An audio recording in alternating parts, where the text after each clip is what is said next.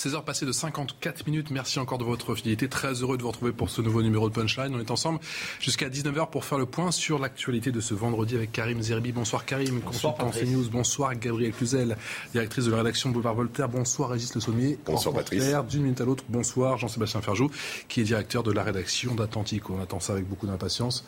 Tous les yeux rivés ce soir du côté du Stade de France, sportivement, bien évidemment. Faites les gros yeux déjà, je vous vois. Gabriel, France, Danemark, et on est tous bien évidemment derrière les Bleus.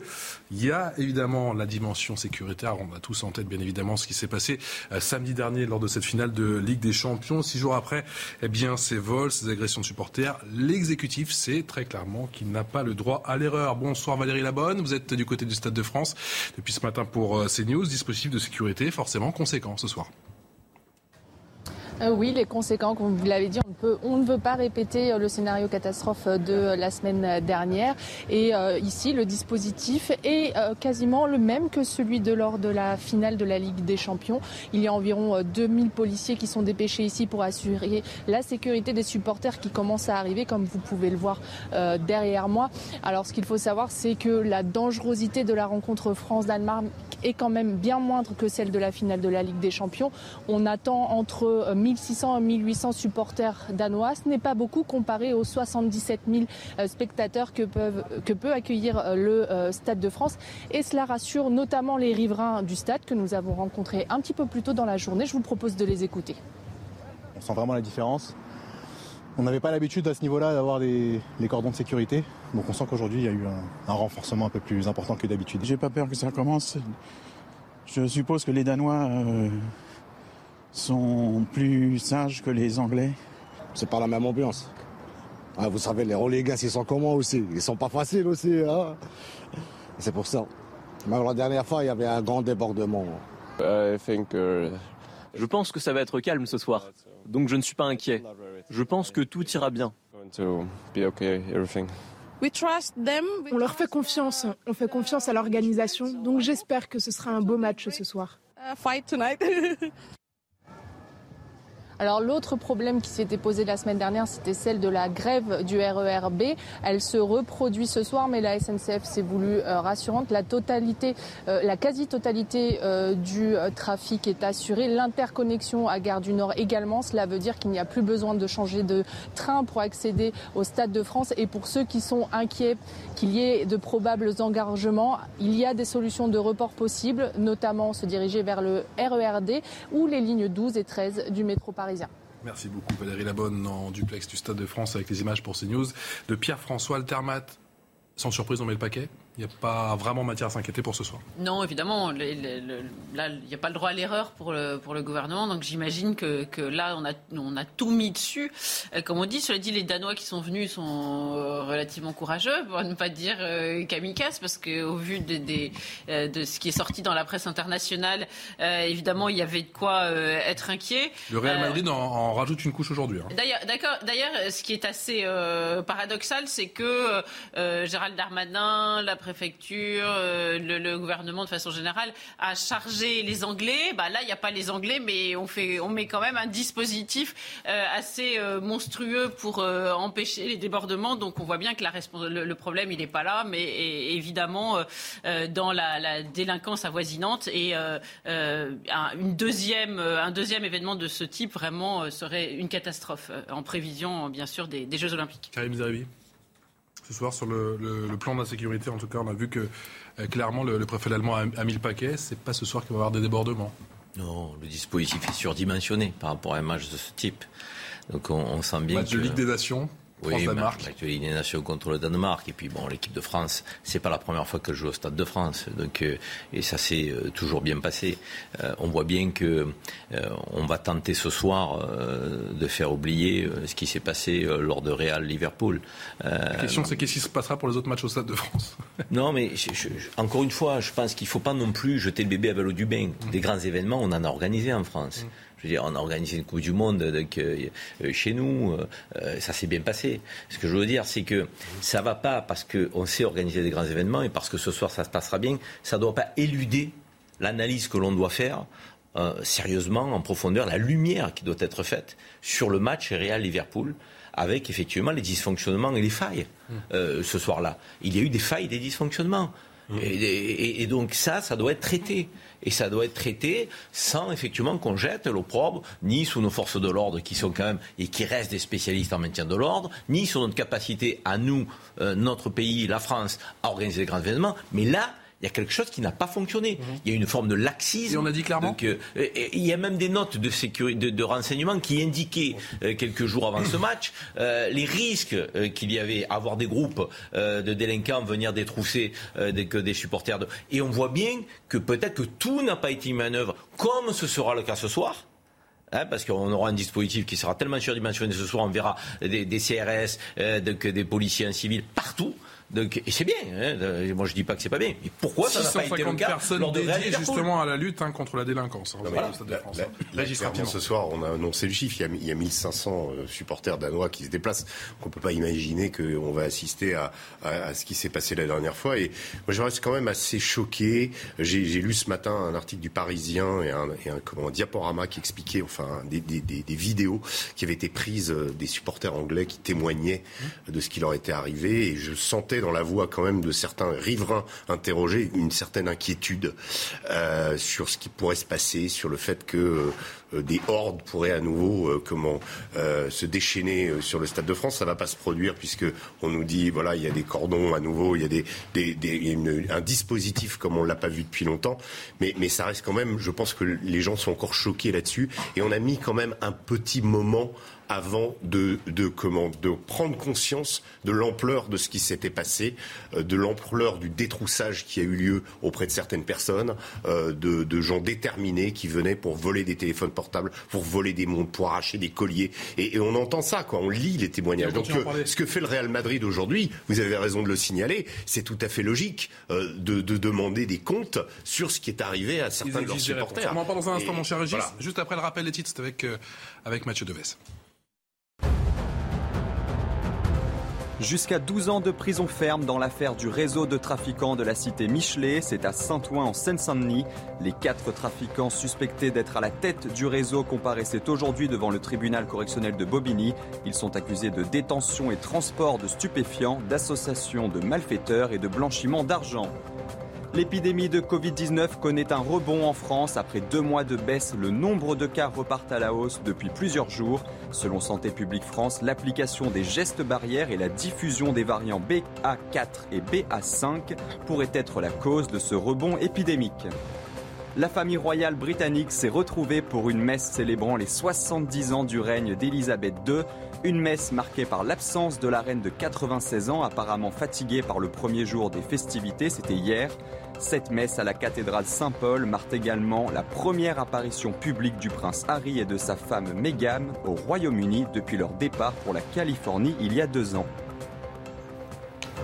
Mathieu Devez, Punchline, c'est jusqu'à 19h avec euh, Karim Zeribi, consultant CNews, Gabriel Cluzel, directrice de la rédaction de Boulevard Voltaire, Régis Sommier qui est grand reporter. Il vient de nous rejoindre Jean-Sébastien Ferjou. Bonsoir Jean-Sébastien, directeur de la rédaction d'Atlantico. On le disait après Liverpool, eh bien c'est le Real Madrid qui monte au créneau, Julien Garel, depuis Madrid. Le club de Liverpool avait été le premier à s'indigner publiquement des conditions d'accueil de ses supporters samedi dernier au Stade de France. Passé l'euphorie de la victoire côté Real Madrid, c'est au tour du club espagnol d'exiger des réponses à travers un communiqué publié aujourd'hui. Le club, je cite, demande des réponses pour déterminer qui sont les responsables qui ont laissé des supporters sans surveillance et sans défense, supporters dont le Real Madrid rappelle le comportement exemplaire. Alors les témoignages qui reviennent souvent de la part des fans madrilènes présents à Paris ce soir-là, ce sont d'une part des forces de l'ordre visiblement dépassées par les événements qui ont agglutiné les supporters contre les grilles du stade. Certains se sont vus refuser l'entrée, d'autres ont même été visés au gaz lacrymogène. Et d'autre part, c'est vrai qu'il est aussi souvent fait mention de bandes de jeunes qui seraient venus de quartiers alentours pour agresser les supporters et tenter de dérober des billets. Le Real dit également dans son communiqué que certains de ses fans présents à Paris ce soir-là ont dû passer la nuit à l'hôpital en raison de blessures. Le club en vient même à remettre en cause la pertinence d'avoir organisé ce match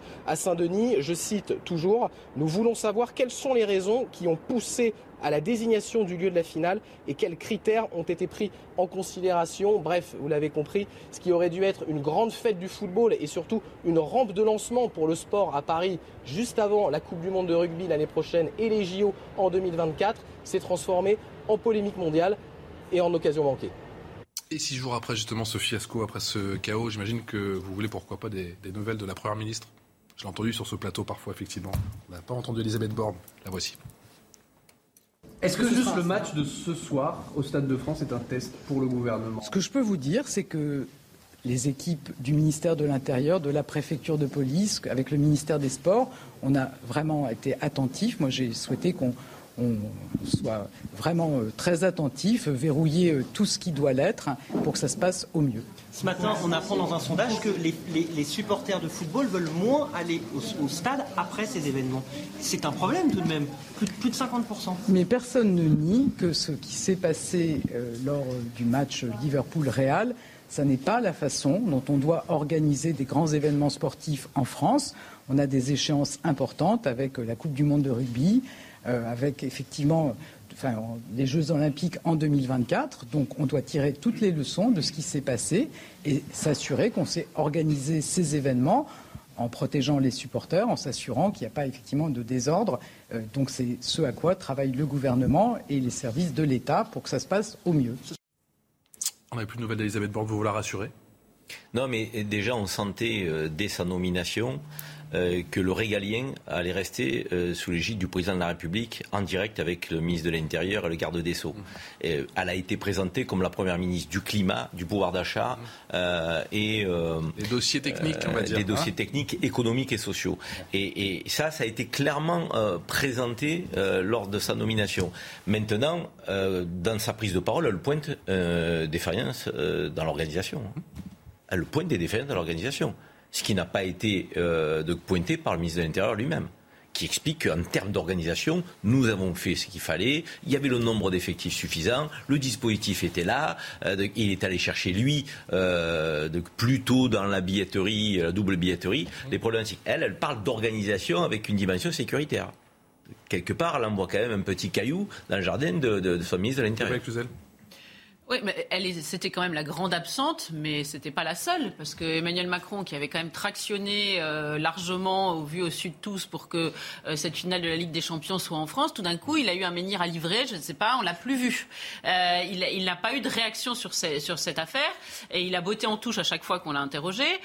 Elisabeth Borne, c'est pareil, et, de fait, mais moi, j'ai honte pour ce qui s'est passé, et j'ai honte du comportement de notre gouvernement je, comprends que les Espagnols et les Anglais soient furieux et qu'ils s'interrogent euh, sur la pertinence d'avoir joué ce match à, cet endroit-là. Mais c'est qu'ils ignorent, eux, euh, tout ce qu'il y a autour de, la mythologie de la Seine-Saint-Denis. Il faut absolument qu'on continue à dérouler ce narratif euh, d'immigration heureuse, de, vivre ensemble merveilleux dont la Seine-Saint-Denis serait le symbole. Donc on a mis le stade au milieu et, tout, embrassons-nous Folleville, tout va bien se passer. Ben non, ça se passe pas bien. Et moi, ce qui me frappe, c'est que grâce à la presse euh, étrangère qui a beaucoup moins de pudeur de gazelle pour évoquer ces sujets-là, on a pu enfin euh, mettre sur la table euh, ce qui se passe actuellement dans ce département, mais pas seulement, parce qu'actuellement, on est en train d'essaimer la situation partout ailleurs, faute de fermeté. Alors, fallait-il révéler oui ou non les nationalités justement de toutes ces personnes qui avaient été interpellées 81 personnes? Souvenez-vous, on en parlait de cette audition de Gérald Darmanin devant le, Sénat. La sénatrice Jacqueline Eustache-Brignot l'avait interpellée. Voici sa réponse. Je trouve que, à la fois de la part de Mme la sénatrice et de vous-même, qui évoquait avec beaucoup d'insultes la Seine-Saint-Denis, et qui, depuis euh, plusieurs heures, voire plusieurs jours, évoque une essentialisation de la délinquance euh, en évoquant des nationalités, en mettant en pâture un certain nombre de liens euh, très nauséabonds qui font euh, malheureusement l'écho d'une campagne présidentielle que pourtant les extrémistes ont perdue, je la trouve euh, personnellement extrêmement déplacée. Je vous le dis comme je le pense. Alors fallait-il oui ou non révéler la nationalité justement de ces interpellés pour 61% des sondés, sondage CSA pour CNews La réponse est donc oui. Est-ce que vous êtes interpellé par ce sondage? Je suis surtout interpellé par les propos de, Gérald Darmanin parce que revenir à de la politique, à la, basse euh, comment politique électoraliste de ce qui s'est passé pendant l'élection euh, et, et, le comparer avec. Je rappelle que ce qui s'est passé pendant cette élection justement dans l'entre-deux tours, on nous a rappelé euh, le caractère euh, extrême droite de Marine Le Pen, sa dangerosité et aussi, ne l'oublions pas, du fait qu'elle était incompétente et qu'autour d'elle il n'y avait pas l'équipe qu'il fallait et qu'il fallait laisser les gens sérieux s'occuper des affaires du pays, sous-entendu Emmanuel Macron, Gérald Darmanin et compagnie. Et Qu'est-ce que nous a prouvé ce qui s'est passé au Stade de France la semaine dernière? Eh bien, c'est que ces gens-là ne sont pas tout à fait compétents.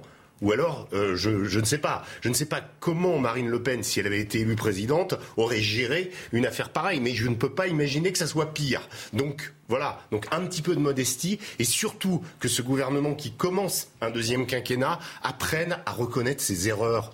Il n'a jamais reconnu ses erreurs. Emmanuel Macron est incapable de dire « je me suis trompé ».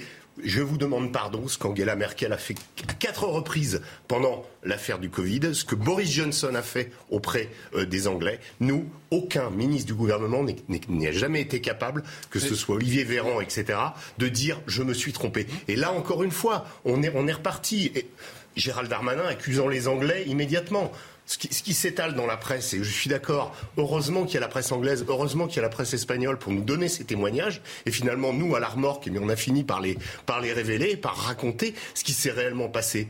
Mais on ne peut pas vivre dans une fiction comme ça. On ne peut pas cacher la réalité aux Français. Donc il faut à un moment que le gouvernement admette qu'il s'est trompé. C'est pas une, une tare de, de, de, le faire. Mon cher Régis, c'est la question des responsabilités. Qu'il faut reconnaître ses torts. On dit toujours faute. Euh avouer faute à moitié pardonner, mais il y a aussi la question eh ben, des, des, des, sanctions. Dans certains pays, quand on fait une faute, on est sanctionné. C'est pas le cas en France. Non, bien sûr, on est dans une culture de l'irresponsabilité euh, généralisée. Cet événement-là, c'est vraiment euh, irresponsabilité en bande organisée ou désorganisée, d'ailleurs, peut-être faudrait-il dire. Mais mmh.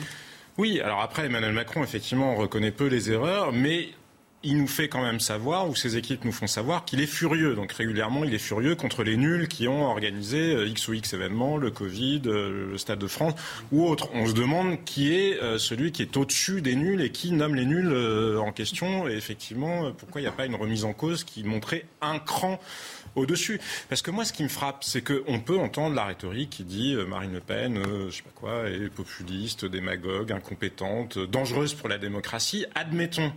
Mais vous savez, la démocratie ne s'abîme pas qu'avec la démagogie, ne s'abîme pas qu'avec de soi-disant fascisme. Elle s'abîme aussi quand ceux qui sont censés être responsables n'assument pas les principes mêmes de la démocratie.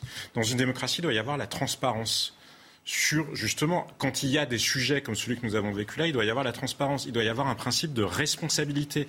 Y a-t-il eu des responsabilités assumées? Regardez, Madame Borne, elle considère que c'est un événement qui effectivement n'a pas été bien organisé, mais c'est pas un événement. Derrière cet événement de samedi dernier, il y a quoi? Il y a des problèmes qui sont des questions fondamentales de la société française. On est en pleine campagne législative pour les élections législatives. Emmanuel Macron considère qu'il s'agirait de commenter l'actualité.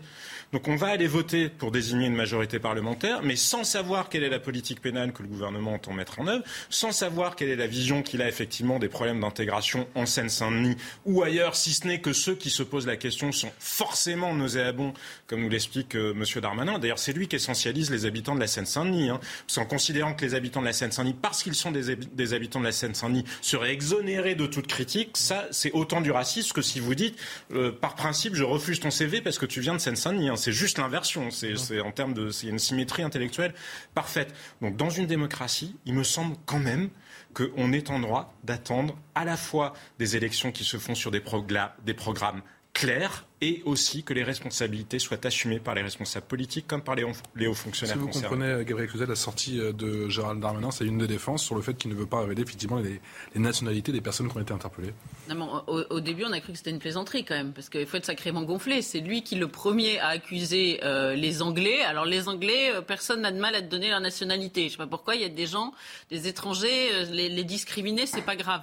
Et en revanche, euh, on n'aurait pas le droit de donner la nationalité de, de de ceux qui, qui ont commis des actes de délinquance. Non, mais parfois, on se demande quand même si on n'est pas au, pays des dingues. Moi, ce que je vois, et je comprends que Gérald Darmanin soit, soit vexé, c'est que quand on est ministre de l'Intérieur, on est quand même comptable de la situation de la sécurité en France et comptable de la situation de l'immigration en France.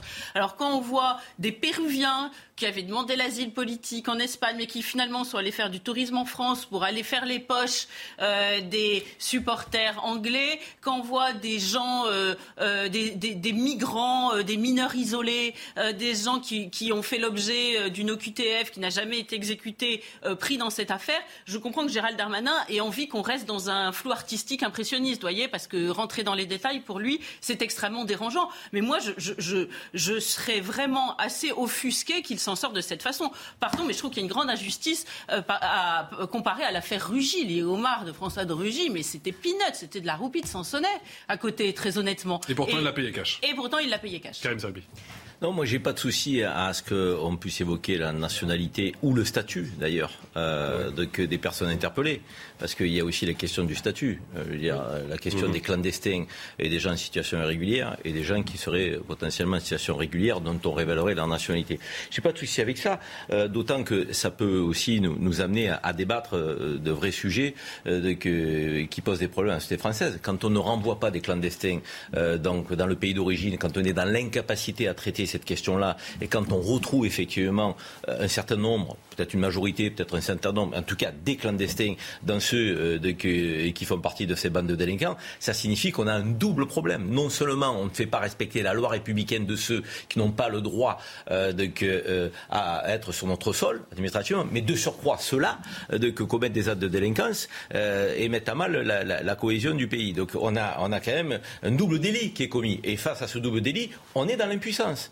dans l'impuissance de, de, de, de, nos institutions républicaines. Donc c'est important qu'on puisse le pointer et qu'on puisse le dire. Après, là où je dis qu'il faut euh, raison garder sur les déductions faciles, si vous avez euh, trois Péruviens dans le groupe, il ne faut pas expliquer qu'on a un problème avec les Péruviens.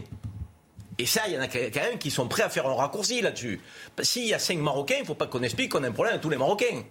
Comprenez ce que je veux dire hein Il ne faut pas non plus faire celui euh, ceux, qui ne comprennent pas. Je veux dire, donc on a un problème avec ceux dont la nationalité éventuellement est révélée et qui étaient dans les groupes de délinquance, mais ça ne veut pas dire qu'on a un problème avec l'ensemble de la communauté. On qu'on va clôturer le débat, mais pas du tout. On fait le rappel des titres et on continue en La réalité, c'est ça, quoi. Mathieu Devez pour la minute info.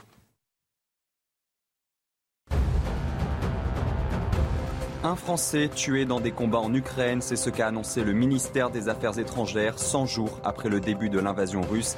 Nous avons appris la triste nouvelle qu'un Français avait été mortellement blessé dans des combats en Ukraine. Nous présentons nos condoléances à sa famille, a fait savoir le Quai d'Orsay dans une réponse écrite. Au moins 4 morts et 30 blessés dans un accident de train en Allemagne. Ce train régional a déraillé dans les Alpes bavaroises dans le sud du pays. La police indique que les opérations de sauvetage et d'évacuation se poursuivent à un rythme soutenu. Des secours ont aussi été envoyés de l'Autriche voisine. L'Union européenne bannit la majeure partie du pétrole russe dans les six prochains mois, une mesure prise dans son sixième paquet de sanctions contre Moscou afin de tarir le financement de la guerre contre l'Ukraine.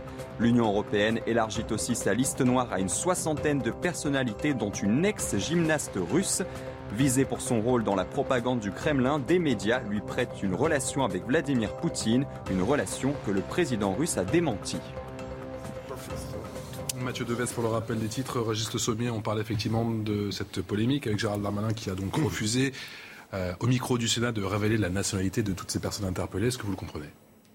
Non, moi je, je, enfin, je veux dire, peu importe cette, cette, euh, le fait que, euh, moi je j'ai pas ce que disait Karim, on n'a pas effectivement fait sur les Péruviens. Euh, un amalgame sur tous les Péruviens, sur tous les Marocains, parce qu'il y en a cinq ou six. Non, la réalité c'est qu'en fait on ne contrôle rien et que l'OQTF ne se comporte pas comme. Non, mais mais c'est, et ce que l'effectivité des OQTF, elle est, elle est, elle est complètement dérisoire. Et on le sait bien, ça a déjà été soulevé. Souvenez-vous, il y avait eu un, un comment un débat justement entre Gérald Darmanin et Jordan Bar Bardella, où euh, comment on avait parlé de ce problème où il y avait moins de 10%, je crois que c'est et encore c'est la, la version optimiste euh, sur les reconduites à la frontière. Donc là, la réalité elle est là et ces gens-là, bah, qu'est-ce qu'ils font? Ils sont désœuvrés et euh, ils profitent peut-être. Ils ont sont là jour de match, en tout cas. Mais, mais Ouais. ce que je trouve quand même assez assez terrifiant avec cette histoire, c'est quand même que souvenez-vous euh, le 13 novembre sur les questions de sécurité, de sécurité et de terrorisme. Le 13 novembre, euh, vous aviez quand même trois terroristes, dont deux d'origine irakienne et Abdeslam, qui ont essayé de rentrer dans le Stade de France. Ils n'y sont pas parvenus. À l'époque, un comment un vigile d'ailleurs, un seul a été tué au Stade de France. La seule victime, c'était c'était un des vigiles qui a essayé justement d'empêcher un, de ces deux Irakiens de rentrer. Donc, euh, qu'est-ce qui s'est passé depuis? Est-ce que depuis euh, la sécurité au Stade de France est devenue euh, laxiste? Est-ce que, enfin, je veux dire, voilà, j'ai- j'ai regardé. Alors, je ne sais pas si c'est effectif, mais qu'un un individu ayant comment tiré à la Kalachnikov dans une vidéo en Syrie ait pu rentrer au Stade de France juste au moment où rentrait euh, Cyril Hanouna et s'en est vanté sur les réseaux sociaux. Si, si c'est effectif, ça, c'est complètement aberrant. Et le fait que des, des, des personnes arrivent à rentrer sans billet, moi je pense que c'est ce qui est terrible, c'est que c'est un message aussi. Ça veut dire que parfois, euh, dans les mouvements de foule, quand il y a euh, justement ce genre de, de, de, de- cataclysme qui, qui se produit, eh bien des terroristes peuvent rentrer ou des gens euh, comment Et beaucoup la- plus et dangereux vu la peuvent rentrer de France, d'après euh, certains architectes. C'est pas si compliqué que ça. Non, mais d'autant qu'on a cessé d'intégrer au droit français des dispositifs toujours plus répressifs. C'est-à-dire qu'on a intégré ce qui relevait de l'état d'urgence dans le droit normal. À quoi ça sert de faire Et on pourrait décliner la question sur la reconnaissance faciale. Il y a un certain nombre d'enjeux qui posent quand même des questions en matière de liberté publique. Quand il s'agit des citoyens français lambda, alors là, aucune matière, aucune euh, réticence ne vaut en matière de liberté publique. En revanche, quand il s'agit, dans l'esprit de M. Darmanin, des habitants ou de certains habitants de la Seine-Saint-Denis, alors là, toutes les réticences euh. Mais c'est totalement absurde. Il y a un mépris phénoménal, mais phénoménal vis-à-vis des citoyens français, et peu importe qu'ils résident en Seine-Saint-Denis ou ailleurs, parce que M. Darmanin ménie la réalité de ce qu'ils ont sous les yeux. Enfin, je veux dire, ce qui se passe là, ce qui s'est passé autour du Stade de France, les gens le vivent tous les jours. Les gens qui prennent le tunnel, le tunnel qui met, qui de Saint-Denis justement entre Roissy et, euh, et Paris, il y a des attaques très régulières dans les taxis, dans les bus, etc. Les gens qui vont travailler à la plaine Saint-Denis, Sur la route, hein, ils le savent. Ben, oui, sur la route, mais enfin, Enfin, je pardon, précise que c'est il pas le semblerait tunnel. quand même que quand euh, quelqu'un a été jeté dans la Seine la nuit dernière euh, parce qu'il a poursuivi euh, les gens qui venaient d'essayer euh, de lui voler son sac. Donc voilà, est-ce que réellement M. Darmanin se satisfait de cette situation de désordre public? Est-ce que réellement, quand on se pose des questions sur notre propre sécurité, on doit être qualifié de nauséabond? Mais alors, Vous vous juste- rendez compte du mépris Et on en revient phénoménal pour les... question, Parce que ça- oui, mais regardez, c'est- c'est c'est sur tous les sujets comme ça. C'est vous, vous avez l'impression que la désindustrialisation, euh, ça a fait euh, des malheureux, euh, notamment chez certaines catégories populaires. C'est que vous avez rien compris, vous êtes replié sur vous-même, vous êtes rabougri, vous n'avez pas compris qu'il fallait. Enfin, vous vous rendez compte en permanence. Il n'y a jamais de réponse sur le fond, il n'y a pas d'argumentation, il y a juste de, l'anathème qui est jeté sur ceux qui osent remettre en cause les dogmes dont tout le monde pourtant a sous les yeux les failles. Et je reviens du coup à ce qu'on disait tout à l'heure, on a un totem d'immunité quand on est nommé, que ce soit le préfet allemand, que ce soit euh, Gérald Darmanin? Non, mais enfin, euh, je, en fait, je pense que dans ce débat, pour, dire euh, ce que, ce j'en pense, à ne pas nommer les choses ou à mal les nommer, on ne sortira pas euh, des solutions probantes pour régler le problème qui se présente à nous. On a d'un côté le ministre de l'Intérieur qui ne veut pas les nommer. On voit bien, il est élu de la situation. Il ne veut pas nommer. Il ne veut pas nommer, euh, donc il dit je ne veux pas essentialiser autre. Il pourrait nommer sans essentialiser. Et de l'autre côté, on nomme mal. Parce que de l'autre côté, alors pour le coup, on essentialise. On dit les jeunes de Seine-Saint-Denis. Non, ce n'est pas les jeunes de Seine-Saint-Denis. Il y a des délinquants en Seine-Saint-Denis, mais il y a des jeunes qui ne sont pas délinquants en Seine-Saint-Denis. Jeunes, et hein, donc, non, mais ils étaient peu, importe, mais tu comprends ce que je veux dire. Les habitants de Seine-Saint-Denis, si tu veux que je remplace le mot jeune, mais il faut pas faire celui qui ne comprend pas. Il y a des gens qui ont tenu des propos qui ont dit les habitants de Seine-Saint-Denis. C'est pas acceptable. Je veux dire, pour autant, c'est pas parce qu'on on ne peut pas dire les habitants de Seine-Saint-Denis parce que ce ne serait pas juste qu'il faut pas dire qu'on a des délinquants de, qui, viennent de Seine-Saint-Denis qui étaient aux alentours du stade. Et c'est pareil pour la question des étrangers. C'est pareil pour la question des étrangers. À ne pas nommer le fait qu'on ait des problématiques avec les clandestins ou avec certains étrangers, quelque part on crée la confusion avec des étrangers qui posent pas de problème dans le pays. Parce que à ne pas nommer les choses, quelque part après, oui c'est ça qui provoque Au aussi des amalgames. Donc il faut nommer sans essentialiser, mais il faut nommer. Sans essentialiser. Euh, C'est pas si difficile que ça. Il faut décrire les choses telles qu'elles sont et les choses sont, les font que la Seine-Saint-Denis aujourd'hui est un département qui est fui par une- un certain nombre de personnes qui ne veulent pas y vivre. Il y a bien des les raisons. habitants de Seine-Saint-Denis oui, non, mais d'accord, mais les professeurs ne veulent pas pas être profs, les juges ne veulent, veulent pas être juges, euh, les policiers ne veulent pas être policiers. Je peux dérouler ça à l'infini, malgré les primes, malgré toutes les incitations possibles et imaginables. Donc, on peut analyser ce qui se passe en Seine-Saint-Denis et le fait est, et d'ailleurs, euh, je trouve que c'est assez, euh, comment dire, traître de la part des Français de ne pas l'avoir fait. Euh, on n'a pas prévenu ces étrangers. Vous savez très bien que quand vous venez dans un pays, euh, vous, vous ignorez quel coin, dans quel coin il ne faut pas s'aventurer. Il faut reconnaître qu'aujourd'hui en France, il y a des coins dans le- lesquels on ne peut pas s'aventurer, dans lesquels il est dangereux de s'aventurer. Et en fait, les, ces Anglais, ces Espagnols, comme euh, ils ont cru le narratif français qui occulte tout ce qui touche à la Seine-Saint-Denis, parce qu'encore une fois c'est intouchable, eh bien ils sont allés dans ces coins-là sans crainte. Alors que nous un sondage Ouais. intéressant serait de savoir combien de Danois avaient prévu de venir ce soir et ne sont pas venus. Ça serait intéressant de savoir. C'est- bon, on me dit qu'il y en a 1500 qui vont qui ont bravé euh, comment et qui vont venir en, en Seine-Saint-Denis par rapport à ce qui s'est passé. Je, je pense qu'il y en a un certain nombre qui ont changé leur plan. Mais mais pour l'histoire de la Seine-Saint-Denis, moi je suis je, je, je veux dire c'est évident. Ce qu'on a vu dans le reportage, c'est ce sont des non mais ce qui était c'est évident que Moi, je me le- trois secondes à passer Danois, je me dis que ce soir, il y aura, il y aura, il y aura, il y aura pas grand chose. il y aura pas grand-chose. Mais, Mais tous par les contre, gens de la pour Seine-Saint-Denis, les fois d'après- ce qu'on a vu, ce, qui est- ce que, ce que je veux dire par rapport à ce que disait Karim, euh, ce qu'on a vu, c'est des gens qui... euh, on a, on- il y a des riverains et ces riverains visiblement souffrent de cette Oui, situation. sûr, ils l'ont montré, ils ils l'ont dit. Il y avait une angoisse. Moi, j'ai bien regardé, j'ai bien écouté. C'est des gens qui sont angoissés par ce qui pourrait se passer. Ils, ont, ils regardaient le stade un peu comme, un- comme quelque chose dans lequel il y avait eu euh, un drame absolu. Et, et donc ils ont, la, ils ont peur. D'accord, non mais très bien, ouais, j'ai compris. Donc il faut dire qu'il y a quelques personnes isolées en. Seine-Saint-Denis qui créent le bazar dans une Seine-Saint-Denis qui par ailleurs est victime. C'est pas tout à fait ça la vérité. La vérité c'est qu'il y a des gens effectivement qui souffrent de ça mais qui aimeraient bien partir. Et d'ailleurs ils partent. Et ceux qui peuvent partent. Voilà. Il y en a qui peuvent pas. Très bien. Mais il n'empêche que de façon générale, euh, en Seine-Saint-Denis, il y a un problème majeur et un Mais problème majeur qui, li- qui est lié à, à- à- à une immigration massive et incontrôlée, voilà, disons-le, euh, qui fait qu'un certain nombre de gens euh, ont formé une espèce de tour de Babel, qui, qui, qui recrée des violences que par ailleurs ils ont pu fuir, mais parce que c'est ainsi, euh, ainsi va la vie, et, et et, et, et le nier, euh, c'est repartir dans le Ouais, mais moi, je l'ai pas nié, hein. pardon, je voudrais juste finir sur une Non, chose. mais- Ce qui me frappe, c'est qu'on a créé une espèce de novlangue, euh, une espèce de, de, de, de rhétorique euh, qu'il est convenu d'accepter. Alors on dit, on parle des jeunes au lieu de parler des délinquants. Hein. Des fameux Péruviens, il avait 39 ans, il n'était pas du tout jeune.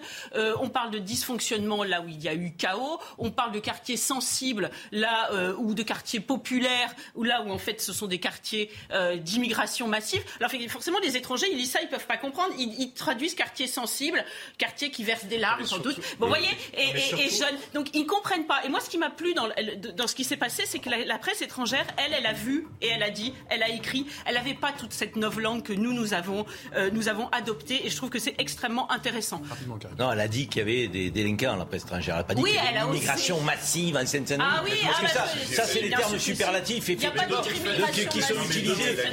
On aime, effectivement être dans, dans- l'exagération totale. Je veux dire, de- qu'il y a une immigration en Seine-Saint-Denis qui est importante et qui pose pas de problème aussi. Non, mais le sujet, c'est Ça, ne tombons pas dans les pièges de ceux qui pensent que la Seine-Saint-Denis n'est plus la France, ni dans les pièges de M. Darmanin qui considère que toute question est nauséabonde. La responsabilité première, elle est celle de l'État. Alors bien sûr, il y a la responsabilité des délinquants qui attaquent une personne ou une autre, mais le renoncement, c'est celui de l'État. Et cette question-là, elle est centrale. Et quand Emmanuel Macron dit qu'il ne veut pas commenter un événement d'actualité, ça n'est pas la rubrique des chiens écrasés. C'est un élément qui est absolument central au cœur de la société française. Et c'est un déni de démocratie que d'aller à des élections sans se prononcer, sans nous dire ce qu'il en entend faire sur le sujet.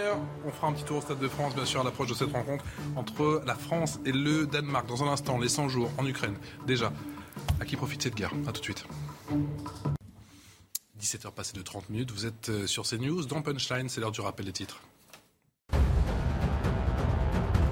La ville de Grenoble dépose un recours devant le Conseil d'État alors que le tribunal administratif a suspendu l'autorisation du burkini dans les piscines municipales de la ville. Une suspension ordonnée le 25 mai suite au dépôt par le préfet de l'Isère d'un référé laïcité. Le maire écologiste de Grenoble, Éric Piolle, avait aussitôt fait part de son intention de faire appel devant le Conseil d'État. Le Real Madrid demande des explications après le désastre du Stade de France. Dans son communiqué, le club espagnol exige des réponses pour déterminer qui sont les responsables ayant laissé les supporters sans surveillance et sans défense. Des supporters dont le comportement général a été, selon le Real Madrid, exemplaire à tout moment. Vladimir Poutine aurait été soigné pour un cancer au mois d'avril. Selon les informations de l'hebdomadaire américain Newsweek, le président russe aurait reçu un traitement contre un cancer à un stade avancé. Le débat sur son état de santé est relancé. Plusieurs hauts responsables ayant eu accès à un rapport du renseignement américain ont également affirmé que le président russe aurait été la cible d'une tentative d'assassinat en mars. Mathieu Deves pour le rappel des titres. On reviendra d'ailleurs dans un instant sur l'état de santé euh, présumé de Vladimir Poutine. Toujours avec Karim Zeribi, Gabriel Cluzel, Régis Le Sommier et Jean-Sébastien Ferjou. On s'intéresse à présent à cette guerre en Ukraine. Ça fait 100 jours et toujours pas l'ombre, eh bien, pour le moment, d'une issue sur le plan diplomatique. Le président Zelensky au rapport, ça donne ça.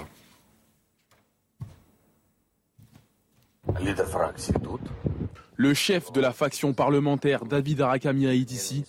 Le chef du bureau présidentiel Andriy Yermak est ici.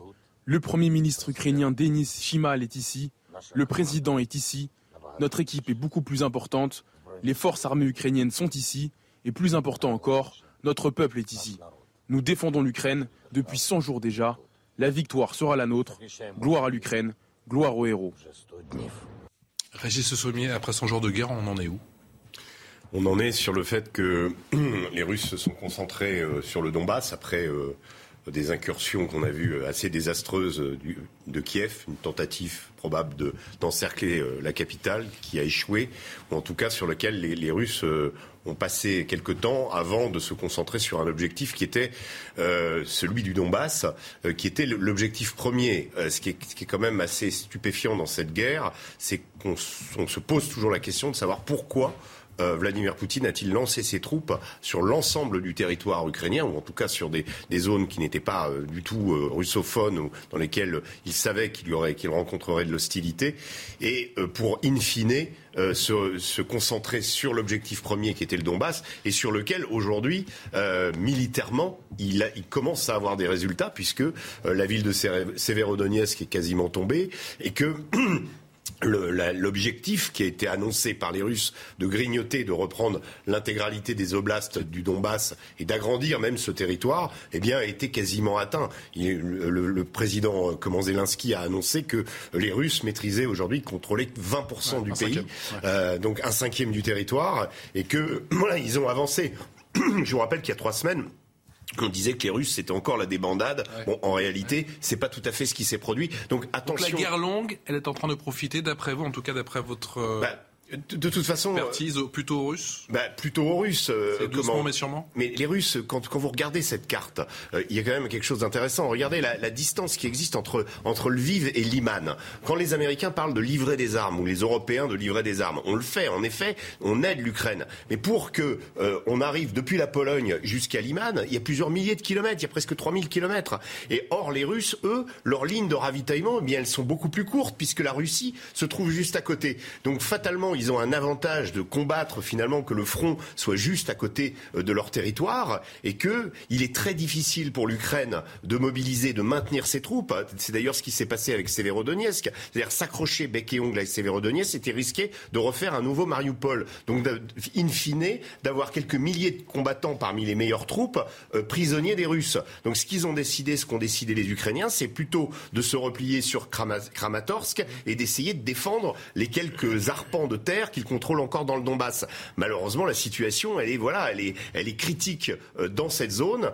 La question qui se pose aujourd'hui, après 100 jours de guerre, c'est que après cet objectif affiché du Donbass, après avoir euh, comment euh, conquis au début la région de Kherson, là aussi, il est possible qu'il y ait une, une contre-attaque ukrainienne. Hein. de, Kherson est un endroit où les Russes ne sont pas très, ne sont pas tout, totalement en contrôle et les Ukrainiens pourraient remporter une victoire. Ça, c'est stratégiquement, il y a encore des choses que, que les Ukrainiennes peuvent jouer. Mais force est de constater qu'après 100 jours, les Russes ont quasiment rempli leurs objectifs de conquête territoriale. La grosse question qui se, pose, c'est après euh, ces conquêtes, que vont-ils faire? Vont-ils vouloir pousser leur avantage, conquérir Kharkiv, aller plus loin, ou au contraire rentrer dans une phase de négociation et, on l'espère, mettre un terme à la guerre? Sébastien Ferjou, qui profite cette guerre longue?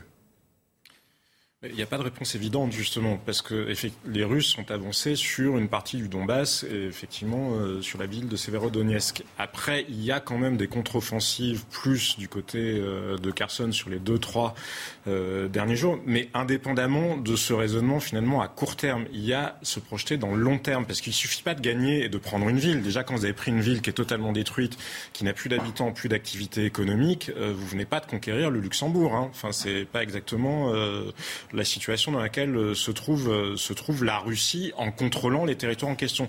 Mais surtout, il faudra les occuper à long terme. C'est une chose que d'occuper des régions où vous avez une majorité de population russophone et plutôt favorable à la Russie, quoi qu'on a vu que dans les zones contrôlées depuis 2014 par la Russie, même les populations russophones sont devenues sceptique vis-à-vis de la Russie parce que tout a été détruit dans les zones en question, y compris l'activité économique, et vous ne pouvez rien faire d'autre que d'être soit recruté dans l'armée, soit fonctionnaire d'État. Dans les deux cas, vous êtes très mal payé, et vous êtes tellement mal payé quand vous êtes fonctionnaire d'État que vous avez tendance d'ailleurs à être conscrit de manière obligatoire pour être de la chair à canon envoyée, contrairement aux soldats russes, sans équipement.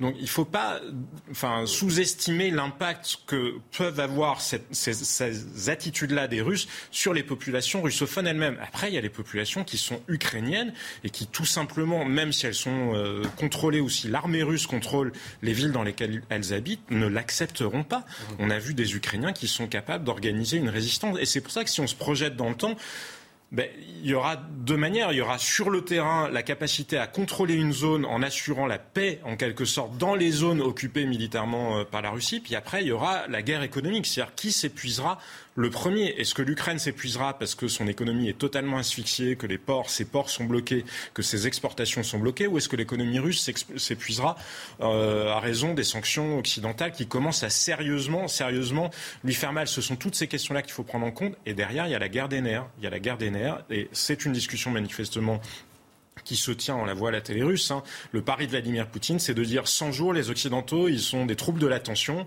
euh, et donc euh, ça va les lasser, ils sont dans la fatigue de la guerre, et donc ils vont passer à autre chose, et donc sur le long terme, nous gagnerons parce que nous, nous sommes capables d'accepter d'avoir mal plus longtemps. Autre thème euh, concernant l'Ukraine depuis maintenant plusieurs semaines, la santé d'un certain Vladimir Poutine qui est au centre de toutes les interrogations. D'après Newsweek, un rapport classifié du renseignement américain indique que le chef du Kremlin est apparu sur le devant de la scène après avoir été opéré d'un cancer avancé au mois d'avril. On voit ça avec euh, Adrien Spiteri. Vladimir Poutine a-t-il reçu un traitement contre un cancer? Selon l'hebdomadaire américain Newsweek, le président du Kremlin aurait été soigné en avril dernier avant de réapparaître sur le devant de la scène. Cette information, divulguée par trois responsables du gouvernement américain, est plausible selon ce spécialiste. C'est vrai que depuis euh, pas mal de temps, on s'interroge, et pas seulement euh, ces mois derniers, mais même avant, on voyait apparaître Vladimir Poutine avec les traits euh, bouffis, le visage gonflé. Depuis le début de la guerre en Ukraine, chaque apparition de Vladimir Poutine est scrutée. Son état de santé fait l'objet de nombreuses spéculations, notamment à la Maison-Blanche. Par définition, il faut se méfier des sources des renseignements parce qu'elles sont très souvent orienté euh, par le pouvoir politique dans un sens ou dans un autre et on ne peut pas savoir réellement ce qui se passe. Les renseignements américains ajoutent que le président russe aurait été la cible d'une tentative d'assassinat en mars, sans livrer plus de détails. Alors Karim Zeribi, clairement, ces rumeurs, c'est pas nouveau. Hein. Ça fait un petit peu, ça fait quelques mois déjà, mais ça a un autre écho quand ce sont les renseignements américains qui le disent ou pas je sais pas. Très honnêtement, moi j'ai toujours été sceptique depuis euh, l'invasion euh, américaine en Irak et euh, les armes de destruction massive qui n'existaient pas et qui ont été pour autant utilisées comme. Mais oui, mais c'est normal. Je veux dire, quand ils ont été capables à la table des Nations Unies de, à avancer des fausses preuves avec Colin Powell, qui s'est rétracté quelques années après, on se dit que voilà quelle est la, véracité du, du, renseignement américain. Pour autant, depuis le départ sur cette guerre, c'est vrai que le renseignement américain a tapé assez juste. Est-ce qu'il le fait là concernant la santé de Poutine? Franchement, je pense que nul n'est capable autour de cette table et au-delà euh, de, de pouvoir le dire. La réalité, c'est quoi? C'est que si Poutine était malade, on parle au conditionnel, est-ce que ça influe un comportement euh, qui est différent d'un président russe qui ne le serait pas. Donc dans ses choix, dans ses, sa, sa, posture de va-t-en-guerre, euh, dans, dans, la capacité qu'il peut avoir. Euh, oui, non mais c'est clair. Est-ce qu'un homme de, atteint d'un cancer euh, potentiellement je veux dire mortel, est-ce qu'il se comporte de la même manière que quelqu'un qui est en bonne santé dans ce genre de situation? investir cette question-là justement compliqué, parce que derrière Vladimir Poutine, il y a la question du reste des élites russes. Et manifestement, le reste des élites russes était, adhère plutôt à la vision qui a présidé euh, à la guerre. Et donc, et on a entendu, voire serait plutôt euh, plus dur, plus nationaliste euh, encore. Et on s'est plutôt rendu compte parmi les généraux que les critiques qu'ils portaient sur Vladimir Poutine portaient sur le fait qu'il ne s'était pas montré suffisamment violent. Il y a eu des conversations qui ont été interceptées notamment entre des militaires russes qui regrettaient que Vladimir Poutine n'ait pas fait bombarder le Parlement de Kiev, par exemple. Donc ne surinvestissons pas la question de Vladimir Poutine lui-même parce que derrière, de toute façon, il y a aussi les autres. Je vous fais écouter le sentiment, mon cher Régis, de, d'Olivier Védrine, qui était notre invité ce midi. Il est politologue, journaliste, rédacteur en chef de Russian Monitor, journal d'opposition russe. Et je vous ferai réagir juste après. Moi, je dirais que cette information, elle ne m'étonne pas du tout. Euh, il, y a, un peu plus d'un an, euh, début 2021, euh, je discutais avec un de mes amis, Valérie Solevi, qui, est, qui est connu comme politologue en Russie. Il me disait qu'effectivement, Poutine était déjà malade. Euh, et après avoir rediscuté avec lui euh, par rapport à, la plateforme Matin de février que je dirige, il, me disait c'était simplement une rémission. Quoi. Le, maintenant, le, cancer est vraiment revenu. Donc ça, c'est des informations que nous avons de notre côté. Euh, je dirais, dans les réseaux donc de l'opposition. Il y a dans l'élite russe politique énormément de craquements. Et euh, on peut le voir notamment quand euh, on observe euh, les interventions de certains membres de l'armée qui critiquent directement Poutine. pour faire cela, il faut avoir la permission de le faire. Donc je pense qu'il y a effectivement quelques craquements à la tête du, du Kremlin. Ces craquements concernant l'élite russe, vous y croyez? Moi, je, je, me méfie beaucoup parce qu'il y avait, vous savez, à une époque, quand il y avait le, le l'URSS, il y avait ce qu'on appelait les, les, criminologues qui observaient euh, tous les ans euh, à la tribune. Ça se passait justement le 9 mai pendant la grande fête patriotique. On regardait qui était positionné à côté de qui, et en fonction de ça, on arrivait à dire, oui, qui était en, en, disgrâce. Et donc, euh, mais en général, on se plantait pas mal. Et en général, moi, j'ai toujours un, un, comment une méfiance. Alors, effectivement, sur le, le, le les, infos du, renseignement américain sur ce qui s'est passé en Irak, mais souvenez-vous, à l'époque, il y avait, on disait, Saddam Hussein aussi était euh, supposé être malade, mais c'était surtout la question des sosies. On, disait, Saddam Hussein n'est pas apparu en public, en fait, c'est des sosies qui apparaissent à sa place.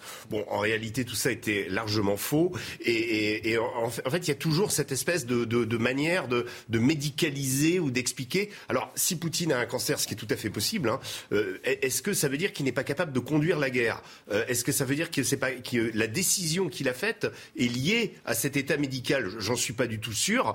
Et en revanche, par contre, une chose qui est largement sous-estimée, à part peut-être par Donald Trump, c'est la santé de Joe Biden, qui, elle, euh, d'un point de vue du comportement, peut poser question quand même. Et je trouve que euh, les élites américaines euh, feraient bien aussi de regarder du côté de leur propre président. En tout cas, que ce soit chez les, chez les Américains ou chez les Russes, on n'a pas des, des, des chefs d'État de, de Joe Biden, justement. contrôler que le pouvoir de Vladimir Poutine. le Congrès américain. Peut-être, mais, mais en tout cas, on a vu quand même récemment Joe Biden serrer la main, raison, mais serrer la main à un individu qui, était imaginaire. Hein, non, mais vous euh, avez tout à fait raison. Il y a bien des questions qui se posent sur euh, l'état réel de santé de Joe Biden, mais ça n'empêche pas que les institutions américaines structurellement elles sont là pour veiller. Il y a un peu plus et de transparence et de contrôle de l'action politique américaine qu'en Russie. Mais, bon. il y a beaucoup de contrôle, mais ça n'a pas empêché de, de, de, laisser dire un certain nombre de, de de propagande, euh, Karim Zeribi en a évoqué, euh, sans que ça suscite euh, beaucoup d'opposition dans les rangs américains. Hein, la, la transparence. Même, bah, de fait, moi, moi, je, j'en sais rien du tout. Vladimir Poutine a peut-être un cancer, peut-être n'en a-t-il pas. C'est vrai que le problème des États-Unis, c'est que comme c'est, le compte Pierre et Leloup, hein, quand on ment beaucoup, et eh bien après, quand vous dites quelque chose, on ne sait pas trop si c'est de la propagande ou si c'est vrai. Mais de fait, les Russes pourraient faire de la même propagande à l'endroit de Joe Biden. C'est ça c'est peut-être pas la même, euh, les mêmes mots, même les, un cancer, mais euh, il, a des distractions et des réflexions baroques qui pourraient de fait euh, euh, susciter, euh, susciter les interrogations. Mais la vraie question, vous l'avez soulevée, c'est de savoir si euh, est-ce que Vladimir Poutine c'est le dictateur esselé qui le jour mmh. il sera mort, et ben finalement tous les problèmes de, se, se, seront résolus mmh. pour pour les, les États-Unis par exemple, ou est-ce que il a du monde derrière lui et ça c'est très difficile, moi pire que lui et ça c'est extrêmement difficile d'évaluer. Il faut faire attention à la méthode Coué dans ce domaine parce que nous les Occidentaux, nous avons tendance à émettre des hypothèses, à y croire et à nous persuader que de ce fait, elles sont vraies. Bah, cela dit, il y 6 minutes, le rappel des titres avec Mathieu Deves.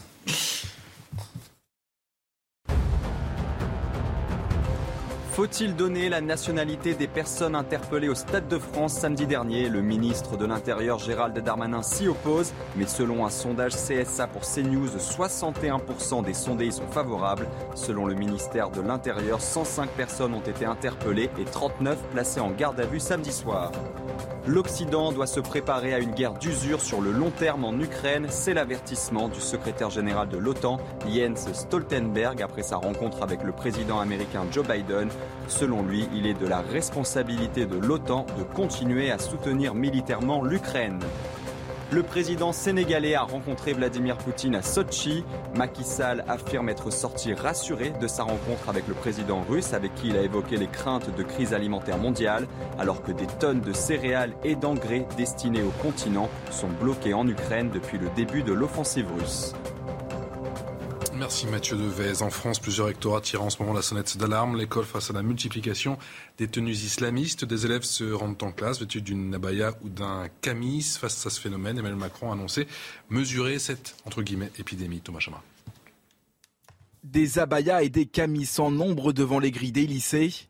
Ces derniers mois, de plus en plus d'élèves revendiquent le port de ces tenues longues islamiques. De quoi compliquer la tâche des professeurs chargés de faire respecter la loi sur l'interdiction des signes religieux à l'école. Une situation qui va bien au-delà d'une simple considération vestimentaire, selon le témoignage à visage caché de cette professeure, qui constate elle aussi des dérives dès le plus jeune âge. En parallèle de euh, ces signes vestimentaires de plus en plus visibles, on constate chez les élèves des, euh, des comportements que l'on ne voyait pas auparavant. Par exemple, des enfants qui se bouchent les oreilles lorsque on met de la musique.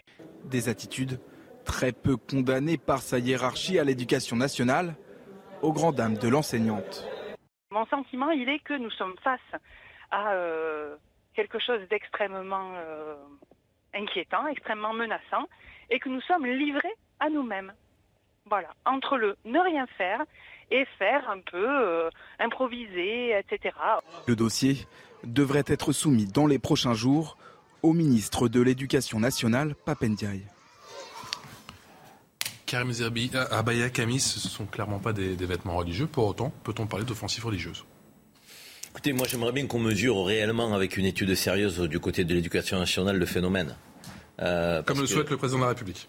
Ben oui, mais ça me paraît normal quand même de savoir de quoi on parle si c'est un phénomène ultra marginal, bah, il faut qu'on le règle effectivement localement avec les tenues vestimentaires adaptées euh, qui doivent être euh, euh, celles que l'on doit porter à l'éducation nationale au sein de l'école. On peut considérer qu'il y a une tenue vestimentaire qu'on désigne comme étant correcte de telle manière et telle manière.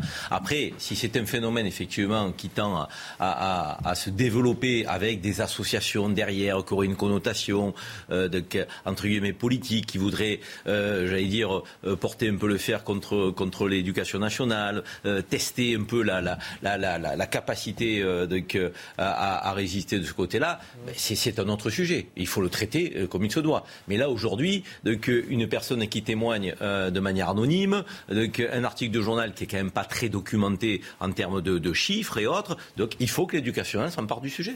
Gabriel Cluzel, c'est la fin du pas de vague à l'éducation nationale?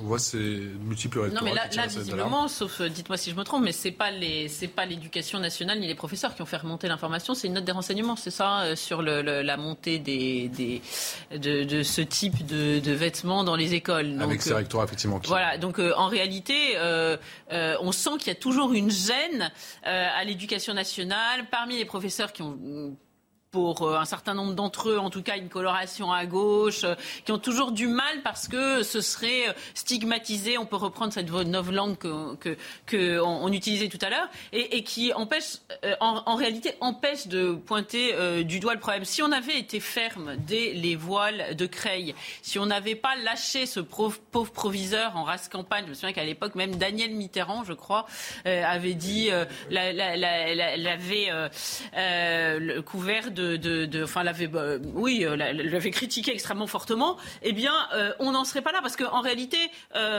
une fois que le voile islamique est admis avec toute une rhétorique, alors il n'est pas admis à l'école, hein, nous sommes d'accord, en principe, parce qu'il faut voir ce qui se passe en réalité euh, dans les établissements. J'ai vu des photos de classe récentes prises, c'est-à-dire qu'au moment où il y a la photo de classe, par exemple, un certain nombre de jeunes filles remettent le voile sur la tête pour être voilées sur la photo. Eh bien, euh, toute cette rhétorique du c'est un bout de tissu, euh, vous n'allez pas empêcher les gens d'avoir accès aux services publics et notamment, bien sûr, à l'éducation sous prétexte qu'ils veulent s'habiller de telle ou telle façon. C'est comme, je peux tout vous sortir, hein, le foulard de nos grands-mères, c'est un serre-tête, c'est une voile de mariée, etc bah, euh, euh, euh, cette rhétorique, elle n'a pas de fin. Donc tous ces, emblèmes qui sont devenus assez identitaires. Les jeunes ont besoin d'identité. On ne les fait pas aimer un pays, la France, tout simplement parce que nous-mêmes ne le trouvons pas aimable. Enfin, moi si, mais tous ceux qui aujourd'hui sont la voix dominante dans ce pays l'accusent de tous les maux, eh bien, ils trouvent une autre identité, une identité fantasmée, souvent dans leur origine. Et de ce fait, on voit l'éclosion de ces vêtements, de ces vêtements qui, comme euh, le voile islamique, sont en fait des emblèmes. Il suffit de lire les frères musulmans pour s'en convaincre. C'est une façon de conquérir le territoire. Euh, et ça, euh, le nier serait évidemment une erreur grave. Mais je ne nous crois pas armés pour lutter. Pas du tout. On va écouter le sentiment d'Amin Elbey, qui était l'invité de, de CNews, juriste. Ce sont incontestablement des tenues religieuses. Et ce qu'il faut aujourd'hui, pour mettre fin à toutes ces provocations, c'est euh, une bonne fois pour toutes rétablir l'uniforme obligatoire à l'école pour mettre fin au droit à la différenciation. C'est aussi réunir tous les élèves euh, autour d'un service euh, militaire obligatoire, un service national dans lequel on, apprend, on, pourra apprendre aux enfants les valeurs de la République et aussi le respect de l'État, le respect de l'autorité pour mettre fin à ces provocations qui, il faut le rappeler, depuis maintenant cinq ans, sont entretenues par l'extrême gauche. L'uniforme, le service militaire, comme le dit Amin El ce sont des pistes à creuser. L'uniforme, oui. Après, c'est une manière de vouloir contourner euh, la difficulté en, euh, finalement évitant euh, le sujet posé spécifiquement par ces tenues-là. Mais je suis d'accord avec ce que disait tout à l'heure Karim Zeribi. Il faudrait avoir une vision un peu plus claire de l'ampleur du phénomène. Maintenant, ça n'empêche pas que la France est incapable, comme le soulignait Gabriel Cluzel, de provoquer un sentiment d'attachement. Et les gens sont en demande d'identité, que ce soit en appartenant à des bandes d'ailleurs, où, l'ordre, pour le coup, et la discipline règnent parfois à coups de perceuse hein, pour euh, les gamins qui participent à des, à des trafics euh, de drogue. On est en plein délire en réalité puisqu'on n'assume rien. Donc, vous avez des lycées, on l'a appris cette semaine, qui, sans en informer les parents, euh, décident de, bah, de considérer qu'un garçon va de pouvoir être une jeune fille s'il en a envie, mais sans que ce soit intégré dans un, parcours avec un vrai accompagnement psychologique, etc., ni une vraie appréciation du sujet. Et on voit de plus en plus de témoignages de gens qui disent Je regrette qu'on ne m'ait pas tenu tête. Et donc ces renoncements-là, ils sont en cascade, que ce soit les renoncements justement vis-à-vis bah, du projet de l'islam euh, politique, ou que ce soit des renoncements, mais ça peut être dans une continuité qui se superpose pas exactement, sur des différenciations diverses et variées, parce que les gens s'imaginent que face au vide finalement qui est celui de la société française, ils vont trouver leur bonheur ailleurs, ce qui est en général une vaste illusion, parce que le bonheur, c'est pas euh, justement dans ce genre de choses-là qu'on peut le trouver. Gabriel Cluzel, certains parlent d'offensive religieuse. Est-ce qu'on peut faire la comparaison avec euh, ce que font les évangélistes? Les évangélistes, alors déjà, euh, j'aime bien les, les, comparaisons qui euh, sont pertinentes, c'est-à-dire quel est le danger suscité aujourd'hui par les évangéliques? Moi, je vois que euh, derrière les frères musulmans, il y a des islamistes, donc derrière les frères musulmans qui donnent la consigne de conquérir le territoire, notamment par le biais des vêtements. Il y a des islamistes, il y a le terrorisme, il y a la charia, il y a des femmes qui euh, sont euh, euh, considérés comme moins que rien. Parlez-moi des évangéliques. Quels attentats ont-ils fait euh, qui, euh, Quelle loi impose-t-il euh, Quelles femmes il persécute Enfin, tout cela n'a absolument aucun sens. Et une fois de plus, on essaie de renvoyer dos à dos. D'ailleurs, je ne sais pas quelle est la tenue des évangéliques. Vous allez me dire, j'ai jamais vu quelle était la tenue des évangéliques. Au pire, ils ont une petite croix autour du cou. Et, tout d'un coup, il faut qu'on trouve absolument, pour faire de bonne mesure, quelque chose qui, qui équilibre. C'est ridicule et absurde. Bah, D'abord, mesurons le phénomène faisons un travail sérieux, parce qu'effectivement, on peut effectivement être dans l'hystérie totale. Il y a peut-être deux camis, trois camis qui se courent après. On va expliquer que toutes les écoles sont contaminées.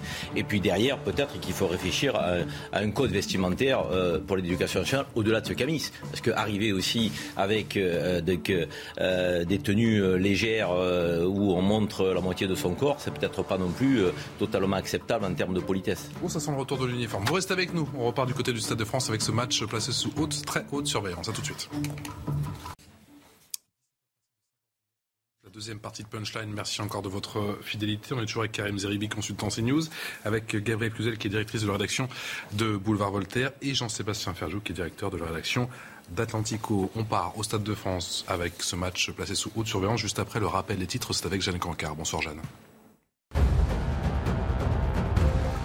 En Ukraine, un combattant français a été tué, c'est ce que vient d'annoncer le ministère des Affaires étrangères 100 jours après le début de l'invasion russe. L'homme, dont l'identité n'a pas été révélée, était parti combattre en tant que volontaire. Il avait rejoint la Légion internationale de défense ukrainienne.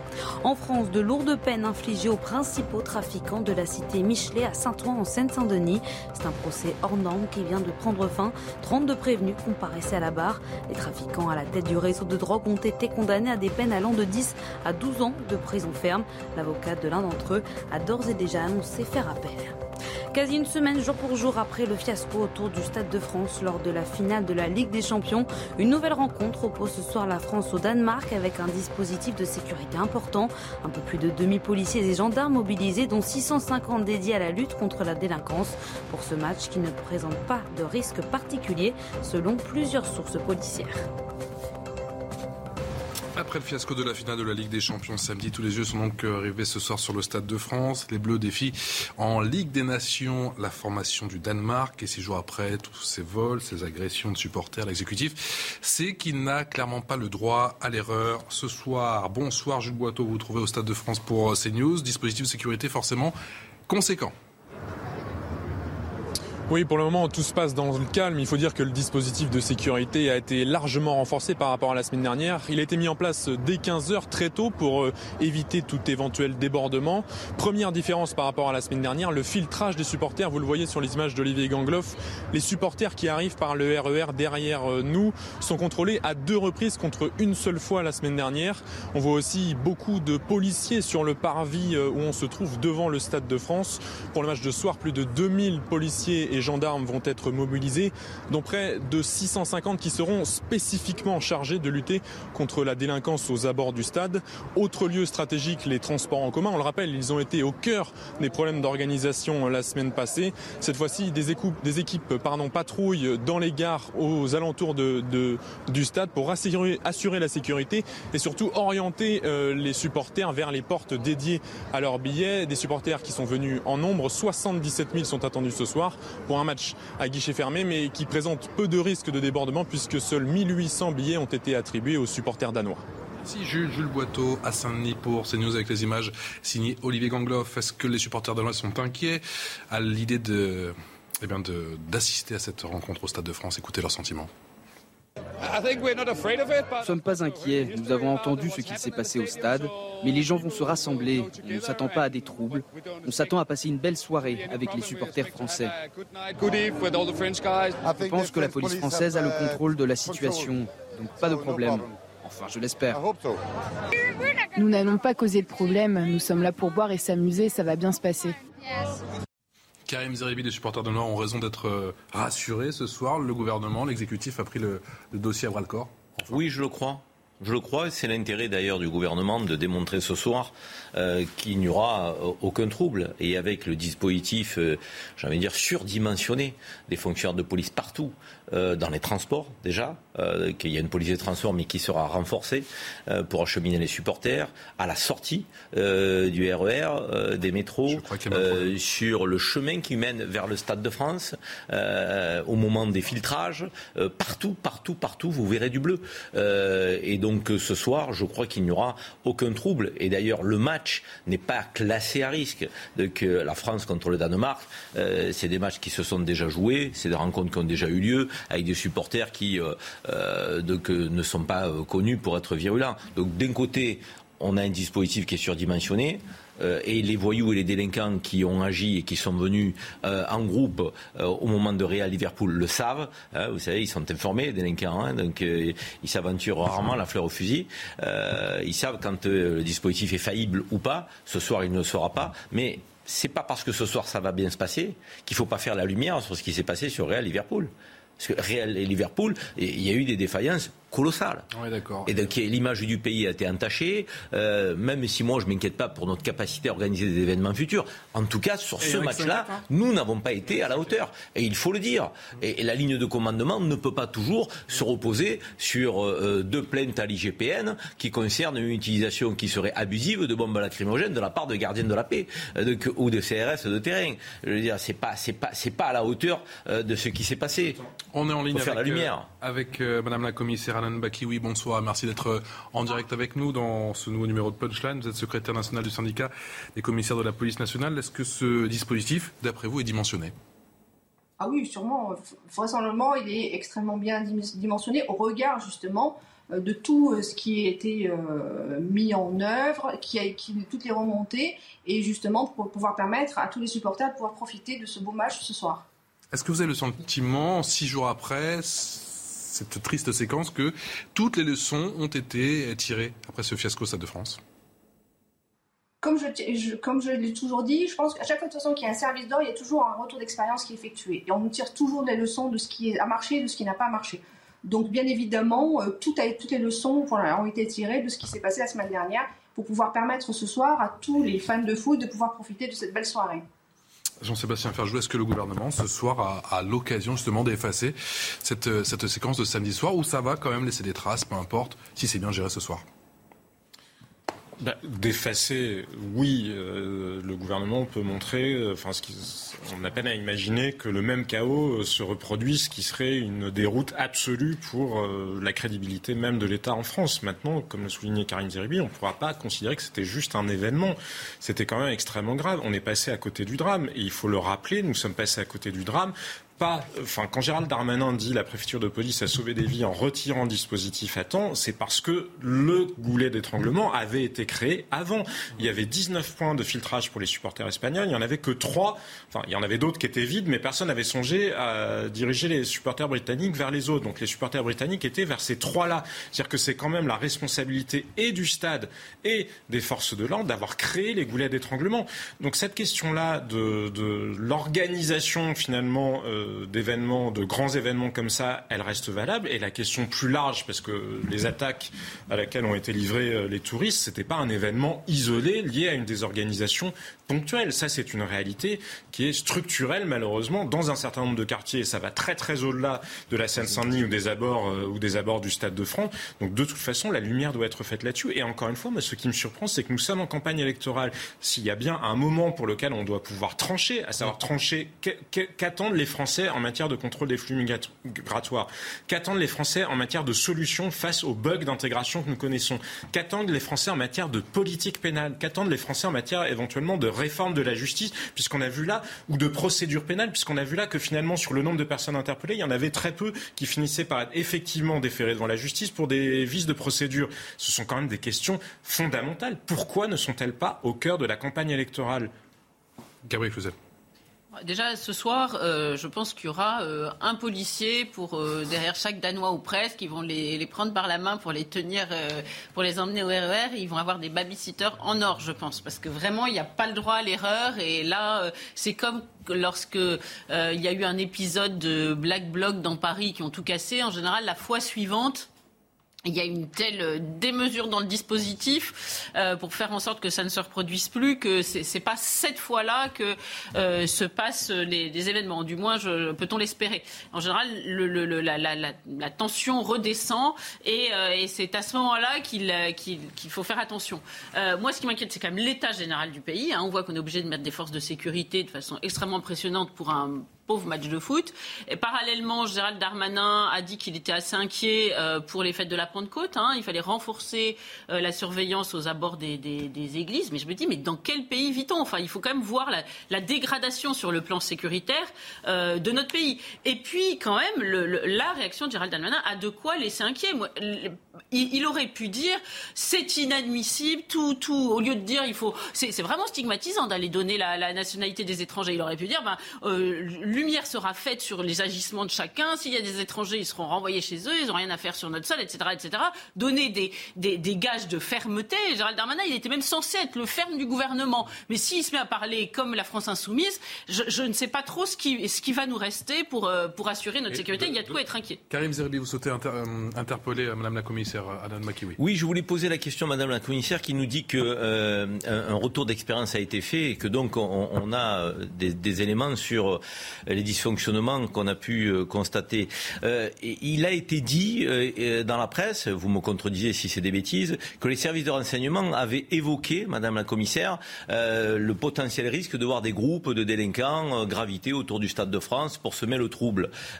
si cette note a été réellement diffusée par les renseignements, et et on peut effectivement se réjouir que le renseignement de notre pays fonctionne. Donc du coup, parce qu'ils ont quand même été mis à mal politiquement ces dernières années, les renseignements. Donc ça veut dire que là, ils auraient effectivement euh, en amont indiqué qu'il y avait un risque avec des groupes de délinquants qui viendraient autour du Stade de France.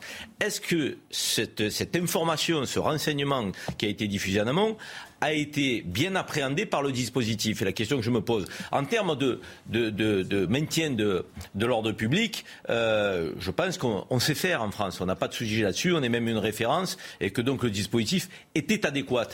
Est-ce que pour le, coup, ces groupes de délinquants, on était prêts euh, à, les, les, maîtriser euh, et, à les arrêter? Je pense que le dispositif est assez, bien dimensionné. La seule problématique, c'est que là, on cherche la responsabilité, elle est multiple. D'une part, parce que les stadiers, ils étaient en sous-nombre par rapport au nombre de, supporters qui étaient présents. Vous avez parlé du nombre de, de, tunnels qui étaient réservés supporters de Liverpool qui étaient à 3 alors que d'autres étaient vides. Donc il y a vraiment un problème d'aiguillage qui a mobilisé après les forces de l'ordre pour pouvoir disperser ces foules-là. Et, après, on s'est retrouvé avec des, policiers qui étaient en charge de pouvoir fluidifier et d'éviter justement des attroupements et d'éviter des mouvements de foule qui auraient pu être dramatiques.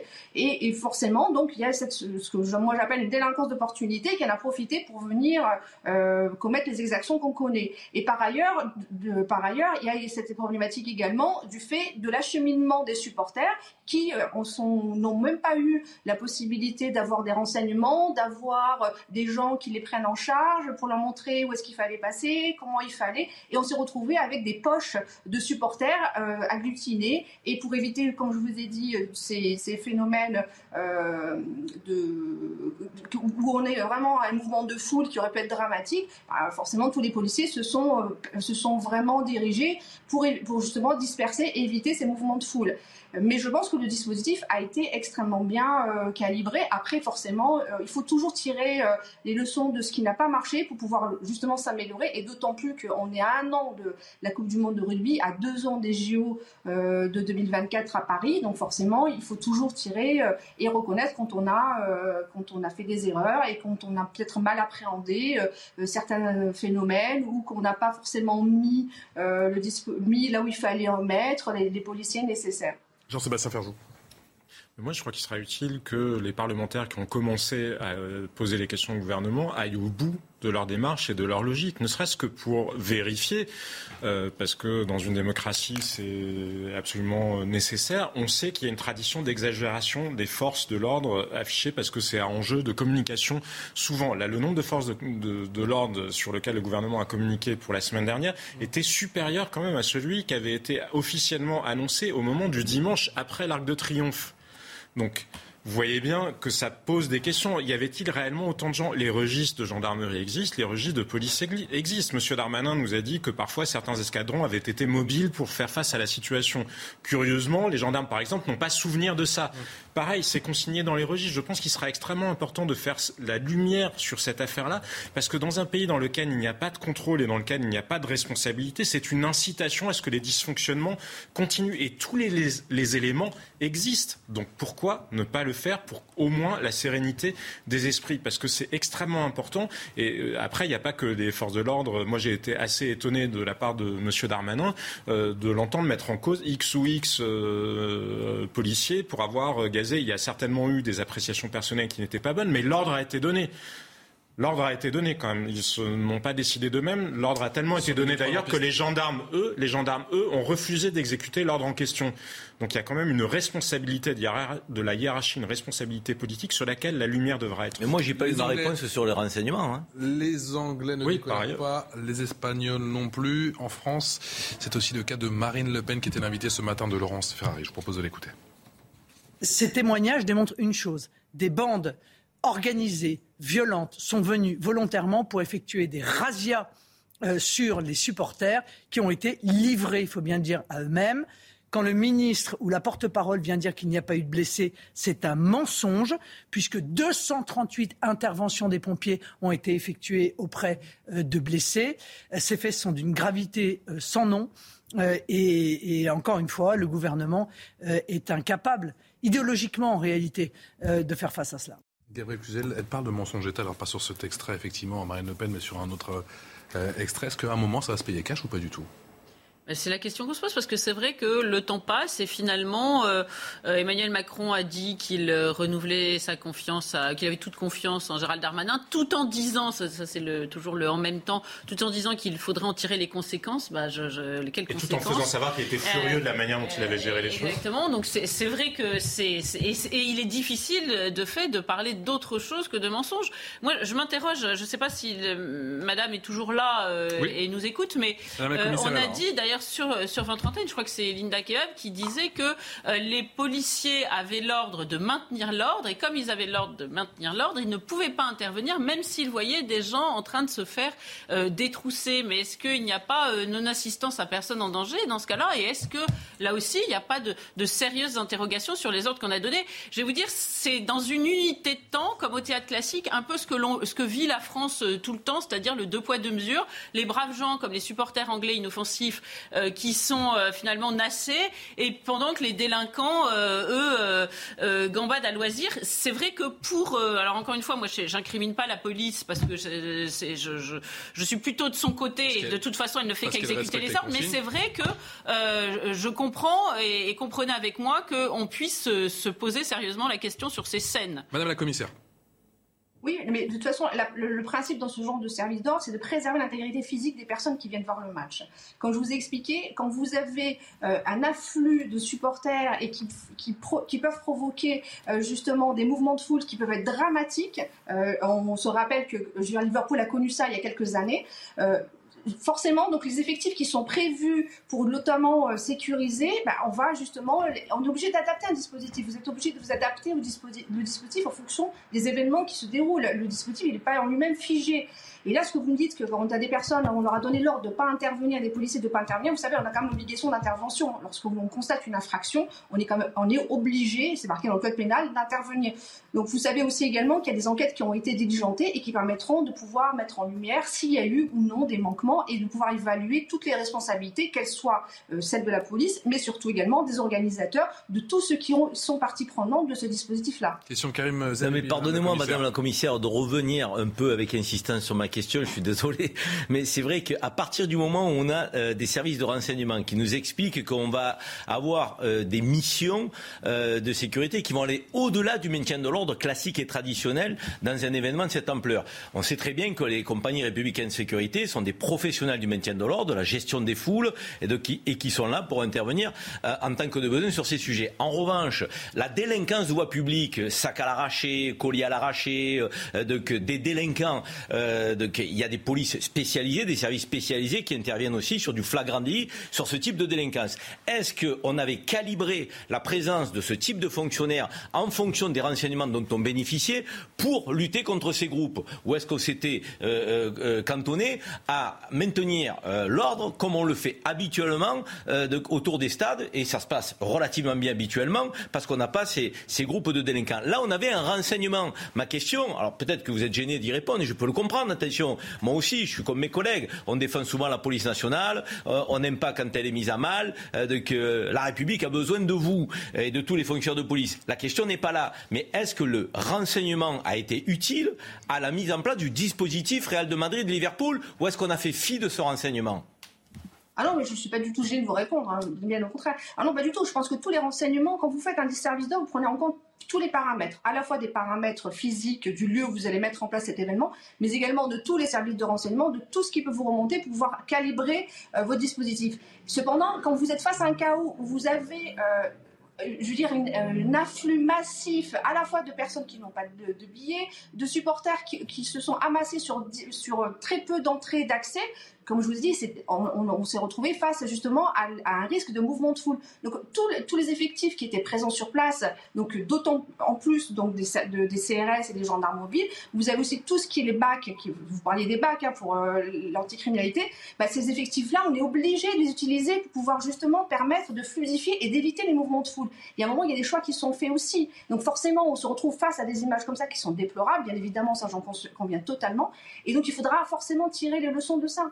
Mais pour vous, il y a eu des failles sécuritaires ou seulement organisationnelles en lien avec euh, euh, l'UFA Ou est-ce que du côté du dispositif de sécurité, on a aussi apporté une autocritique et à dire que des fautes ont été commises? Ou est-ce que côté sécuritaire, tout va bien, c'est l'organisation qui est fautive? Non, non, mais je pense que de toute façon, les, responsabilités, elles sont, elle est collective, la responsabilité. Elle est à la fois euh, sur les, organisateurs, mais avec l'UEFA, tout ça, mais également, euh, mais également au regard du service d'ordre, qui, euh, forcément, il y a des failles, on ne peut pas dire autrement quand on voit les images. Donc, forcément, toutes les enquêtes qui vont être, qui, sont diligentées permettront de mettre en, en lumière ce qui n'a pas fonctionné et ce qui a fonctionné, et de pouvoir s'améliorer sur les prochains grands, grands événements que la France va accueillir. Merci, madame. On va écouter le sentiment des, riverains et vous allez voir que l'inquiétude est, palpable au micro de CNews. On sent vraiment la différence. On n'avait pas l'habitude à ce niveau-là d'avoir des, les cordons de sécurité. Donc on sent qu'aujourd'hui, il y a eu un, renforcement un peu plus important que d'habitude. J'ai pas peur que ça commence. Je suppose que les Danois euh, sont plus sages que les Anglais. C'est pas la même ambiance. Ah, vous savez, les relégats, ils sont comment aussi? Ils sont pas faciles aussi. Hein? C'est pour ça la dernière fois, il y avait un grand débordement. Uh, je pense que ça va être calme ce soir, donc je ne suis pas inquiet. Je pense que tout ira bien. On leur fait confiance, on fait confiance à l'organisation, donc j'espère que ce sera un beau match ce soir. J'ai voulu vous vendre des supporters inquiets, ils ne l'étaient pas du tout, et tant mieux alors qu'effectivement notre notre envoyé spécial, notre reporter en tout cas, on avait croisé quelques-uns qui en avaient marre effectivement de ces euh, exactions aux abords du Stade de France, car c'était pas la première fois qu'ils étaient eux pour le moins inquiets, qu'ils aimeraient bien que ça se termine une bonne fois pour toutes. Un mot de conclusion là-dessus? Ben, écoutez, ce qui est certain, c'est que la France ne ressort pas euh, grandie de cette affaire. Et je crois que beaucoup de, Français sont, étreints par un sentiment de, honte. Et, il me semble que le gouvernement ne peut pas évacuer ça du revers de la main. Euh, je crois que ça, a été dit tout à l'heure euh, par le passé en Allemagne, par exemple. Certains ont présenté leurs excuses. Et, il est pour le moins curieux que nos gouvernants ne soient pas capables de le faire. Je crois qu'il y a une forte attente de ce côté-là. Faisons la lumière et souhaitons la victoire de l'équipe de France ce soir avec euh, un dispositif qui fonctionne. On croise les doigts. On en parlera très largement ce soir sur l'antenne de CNews. Vous restez avec nous. Punchline revient dans quelques toutes petites secondes. A tout de suite. Allez, de retour en direct sur le plateau de Punchline. On est encore ensemble pendant 30 euh, minutes avec Karim Zeribi, consultant CNews, Gabriel Cluzel, qui est directrice de la rédaction de Boulevard Voltaire, Jean-Sébastien Ferjou, qui est directeur du site, euh, pardon, de la rédaction d'Atlantico, Sandra Buisson, bonsoir, qui vient de nous rejoindre, qui est bien évidemment du service police-justice de CNews. On parle dans un instant de ce jugement qui est tombé, qui était très attendu effectivement avec ces trafiquants de la cité euh, Michelet. Et on est toujours avec Madame la commissaire Alan Bakiwi, qui est secrétaire nationale du syndicat des commissaires de la police nationale. Le rappel des titres avec Jeanne Cancard. On se retrouve juste après. Au Royaume-Uni, les célébrations des 70 ans de règne de la reine Elisabeth II se poursuivent, mais sans elle, absente aujourd'hui pour cause de fatigue. La famille royale, dont Harry et Meghan Markle, s'est retrouvée pour un office religieux deux ans après leur départ en Californie. Le duc et la duchesse de Success ont fait leur retour en public pour l'occasion. Les célébrations qui continueront demain avec un grand concert devant Buckingham Palace. En Allemagne, le déraillement d'un train a fait au moins 4 morts et une trentaine de blessés. Peu après le départ du train, plusieurs wagons à destination de Munich sont sortis des rails. Les opérations de sauvetage et d'évacuation se poursuivaient en fin de journée. La cause de l'accident, elle, n'est à ce stade pas encore connue. L'Union européenne poursuit ses sanctions à l'encontre de Moscou et décide de bannir la majeure partie du pétrole russe dans les six prochains mois. Objectif, tarir le financement de la guerre contre l'Ukraine. L'Union élargit aussi sa liste noire à une soixantaine de personnalités. Cette nouvelle salve de sanctions est la plus forte jamais prise contre la Russie depuis le début de l'offensive en Ukraine. Allez, aux portes de Paris, le trafic générait jusqu'à 1,5 million d'euros par mois. Après trois semaines d'audience, le jugement du procès des trafiquants de la cité Michelet à Saint-Ouen est donc tombé. Sandra Buisson du service police-justice de CNews nous a rejoint pour les prévenus. Au sommet de ce réseau, les peines sont proches des réquisitions.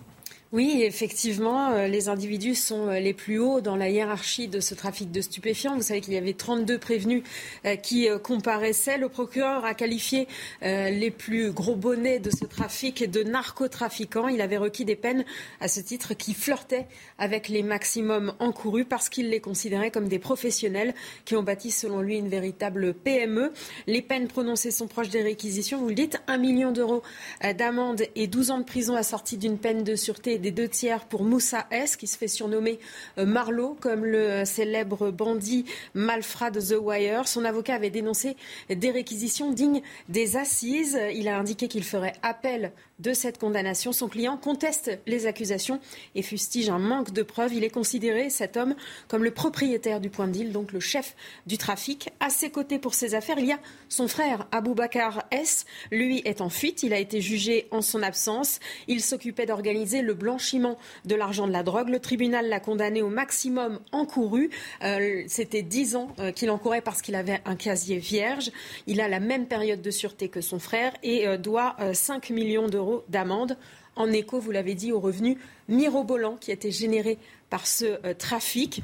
On le rappelle, les policiers estimaient qu'ils pouvaient ramener chaque mois jusqu'à 1,4 million d'euros ce point de deal. Autre prévenu de poids, David S., considéré comme lui le gérant du point de deal, s'assurant que tout fonctionnait bien, omniprésent. Il donnait la paye le lundi. Il est condamné à 10 ans de prison avec la même période de sûreté que ces petits co-prévenus et 300 000 euros d'amende. 32 prévenus, vous l'avez rappelé, euh, Sandra. La particularité de euh, ce procès, assurément, c'est qu'on était un peu jugé à tous les échelons. Ça allait de la petite nourrice au conditionneur de drogue, à celui qui était chargé d'approvisionner le point de deal en drogue. Quelle a été la réponse justement de la, justice à leur égard Alors là encore, on est proche euh, des euh, réquisitions du euh, procureur. Effectivement, pour ceux qui sont au plus bas de l'échelle, c'est-à-dire les nourrices qui ont été interpellées, il y a cette femme de 25 ans chez qui on a retrouvé 2 kilos d'herbe de cannabis, 9 kilos de résine de cannabis. Elle s'était fait voler ses clés de son appartement par les trafiquants qui en avaient fait des doubles pour lui imposer eh bien, de cacher la drogue dans son appartement. Elle a été condamnée à 12 mois de prison avec sursis et 2000 euros euh, d'amende puisqu'elle a touché de l'argent euh, pour ce rôle, ce travail en quelque sorte illégal. Euh, Nabil C, lui, il s'est défini au procès comme le couteau suisse du point de deal. Il amène la drogue sur le point de deal, c'est le rechargeur. Il est aussi conditionneur des sachets de drogue. Il a été condamné à trois ans de prison, dont un an assorti d'un sursis probatoire pendant deux ans. Une amende de 20 000 euros et une interdiction de paraître à Saint-Ouen pendant trois ans. Il faut noter qu'il y a eu, sur ces 32 euh, prévenus, trois personnes relaxées, dont les deux gérants des bistrots du coin, le Michelet et le Señoritas. Euh, c'était via ces bistrots qu'étaient euh, passés tous les paris sportifs qui servaient à blanchir l'argent de la drogue. Un d'entre eux avait même été agressé parce qu'il refusait de prendre un pari litigieux. Le tribunal a reconnu leur bonne foi. Ils sont donc relaxés. Enfin, le procureur a jugé que les prévenus les plus importants dans la hiérarchie de ce trafic avaient totalement intégré le, risque pénal. Ça veut dire quoi? Oui, ça fait partie de la petite entreprise. Ils sont pleinement conscients que leur séjour en prison fait partie euh, de ce trafic. Ils l'ont tellement intégré que ceux qui vont en prison se voient verser euh, ce qu'ils appellent une assurance détention pour ah. service rendu. Donc ça a été budgété, quoi.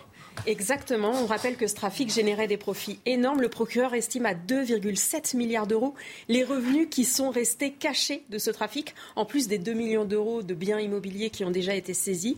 Cette filière de la cité Michelet, il l'a dit, elle est la version la plus aboutie du trafic de cité. Il dénonce le cynisme des chefs qui ont recruté des gamins de 13 ans pour faire le chouf, comme de la chair à canon, a-t-il dit. Là encore, le risque pénal est intégré puisqu'ils se servent des mineurs parce qu'ils savent que s'ils se font arrêter, eh bien ils prennent moins cher que les majeurs puisqu'ils n'encourent que la moitié de la peine d'un majeur. Les chefs n'hésitent pas non plus à agir comme une milice privée. Ils ont euh, passé à tabac un euh, des euh, agents de sécurité du bailleur social qui essayait de remettre de l'ordre dans, le, quartier. Et puis il y a cette dissimulation hein, qui fait que l'avocat du principal concerné, Moussa S, dit qu'on ne le voit jamais avec de l'argent, qu'on ne trouve pas chez lui des gains énormes, qu'il n'a pas de voiture à son nom et qui lui fait dire qu'on ne peut pas le relier à, ce trafic. En fait, ils prennent soin à, verser, par exemple, tous les gains qu'ils ont blanchis à des membres de leur famille, mais jamais à eux-mêmes, à ne pas avoir de téléphone à leur nom, euh, pas de contact avec les fournisseurs, pas de compte en bitcoin. Euh, Madame la commissaire Anne Bakiwi, on sait qu'effectivement, ces peines étaient très attendues de la part des, policiers. Pour vous, la justice a, envoyé un signal, un message? Pardon, je ne me suis pas entendu, On sait que ces peines étaient très attendues de la part des, policiers. Pour vous, la justice a envoyé un, signal important aujourd'hui ah, ah oui, oui, complètement. Je pense qu'au regard euh, des peines qui ont été prononcées, au regard des réquisitions qui ont été effectuées par le, parquet, euh, bien évidemment, oui, là on était vraiment euh, sur, comme vous, votre journaliste disait, sur un véritable PME, on était vraiment dans le cadre d'une entreprise qui organisait une entreprise de stupéfiants. Donc euh, je pense que oui, bien évidemment, euh, ça ne peut être qu'un signal fort qui, qui, est envoyé. Karim Zeribi, il faut se satisfaire effectivement de toutes ces peines qui sont proches des réquisitions ou quelques cyniques diraient qu'on a juste déplacé le problème Moi j'ai deux remarques, hein, trois peut-être. D'abord, les peines sont des peines à, deux chiffres, donc on ne peut pas dire que la justice est laxiste. en, en l'occurrence, elle est passée et elle est assez dure. Néanmoins, cette même justice, dans ce que nous explique Sandra Buisson, arrive à reconnaître aussi, tout en infligeant des peines à deux chiffres, qu'il y a quand même euh, euh, une stratégie de la part euh, des délinquants et des détenteurs de ce point de deal à assurer une incarcération, je dirais, plus prospère, à poser des assurances pour ceux qui seront, à utiliser des mineurs dont on sait que les peines seront moins lourdes. en fait, si vous voulez, il y a un dispositif que la justice elle-même. La version la plus aboutie du trafic de La justice elle-même, la justice elle-même, c'est intéressant décrit, j'allais dire, les faiblesses de notre euh, juridiction, de notre système judiciaire, euh, sur, le plan, sur le plan pénal. Ça veut dire quoi? Ça veut dire que en fait, on a deux sujets sur ces questions de trafic de drogue. C'est l'origine de la drogue. On sait d'où ça vient. À 85%, ça vient du Maroc. Ça passe par l'Espagne. Et on est toujours euh, autant en difficulté à éviter à ce que des tonnes et des tonnes et des tonnes rentrent. Et derrière, ça génère des millions de bénéfices. Donc, il faut qu'à un moment à la source, on soit plus fort. Et puis, de l'autre côté, ben, c'est l'utilisation des mineurs. Excusez-moi. Mais un guetteur ou un chauffeur qui a 14 ans ou 15 ans, il risque rien. Et dans la pyramide de l'organisation de ces groupes de délinquants, euh, c'est fondamental d'avoir ces petites mains et cette main d'œuvre là. Donc si vous tapez pas sur cette main d'œuvre là, eh bien, vous allez mettre des années à mettre en place une enquête pour remonter en haut, mais pendant que vous faites cette enquête euh, euh, importante, sérieuse de la part des fonctionnaires de police, ils engrangent des millions ils se font le matelas qui effectivement est une assurance. De, quelque part, je pense qu'il faut qu'on revoie notre modalité euh, de, de sanction en tapant effectivement aussi la main-d'œuvre qui fait fonctionner ce réseau. Et aujourd'hui, cette main-d'œuvre, elle risque rien. C'est une garde à vue pour un guetteur, un chauffeur. Il est délinquant euh, mineur. Bon, allez, à la limite, euh, il sort et puis c'est terminé. Non. il faut qu'à un moment donné, on, soit, on ait une justice qui soit plus proche des réalités de terrain. Gabriel Cluzel, on entend souvent dire que la justice est, laxiste. Là, clairement, les, les peines sont à la hauteur moi, je ne sais pas du tout, parce que euh, déjà, une justice à deux chiffres, moi, je veux bien, la prison à deux chiffres, euh, c'est, il faut, faut, tenir compte des remises de peine et tout ce qui peut arriver. de période de sûreté, ce qui est extrêmement rare en Oui, enfin, deux tiers. Donc, il, y a, il y, a un tiers qui n'est pas une période de sûreté. Oui, mais En, général, euh, déjà, vous ne pouvez pas mettre de, de, période de sûreté des deux tiers, et en général, ça se fait beaucoup pour le terrorisme. Non, non mais très bien, mais moi, je, je, veux bien m'extasier sur la peine. Hein. Très bien. Non, mais je veux bien qu'on s'extasie sur la peine. Néanmoins, déjà, dans ce que vous avez dit, on, on, note euh, le, comment dire l'appropriation de l'idée que finalement euh, c'est déjà ils ont déjà de fait fait une stratégie qui permet de contourner.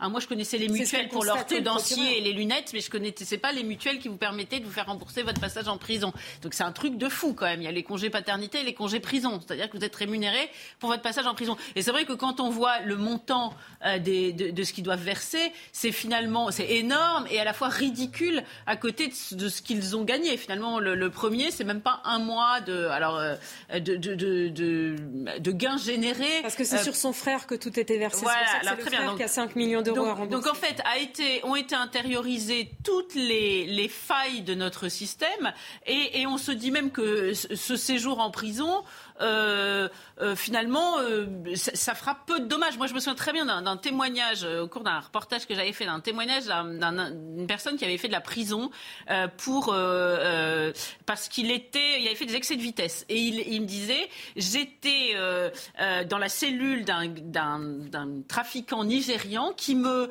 fournissait alors il faisait venir des corbeilles de fruits, des, toutes sortes de, douceurs. Il en faisait profiter d'ailleurs celui qui était dans sa cellule avec lui. Puis il me dit dormait la journée, puis la nuit, il, réglait son trafic à distance. Donc si vous voulez, euh, c'est quand même des vraies interrogations sur euh, la, capacité de notre système à lutter euh, contre ce genre de personnes. Moi, je vous parle juste des peines prononcées. Oui, oui, oui. je vous fais écouter Razia Madi, qui était ex-député PS, qui était l'invité de CNews ce midi et qui nous fait cette remarque on doit quand même s'interroger si on veut aller au bout de ce que peut être une politique vivante efficace pour casser les, points de deal. Je rappelle que le point là, ça fait 15 ans qu'il existe. Et je rappelle une autre chose, c'est que son installation géographique, sans vouloir être sarcastique, elle est située en face du chantier du futur siège de la Direction générale de la sécurité intérieure. Je ne dis pas qu'il y a un lien dans l'efficacité entre on va traiter ce sujet et sa situation géographique dans la ville de Saint-Ouen, où vous avez un maire très efficace, Karim Bouhamran, qui mène vraiment le boulot euh, à 110%.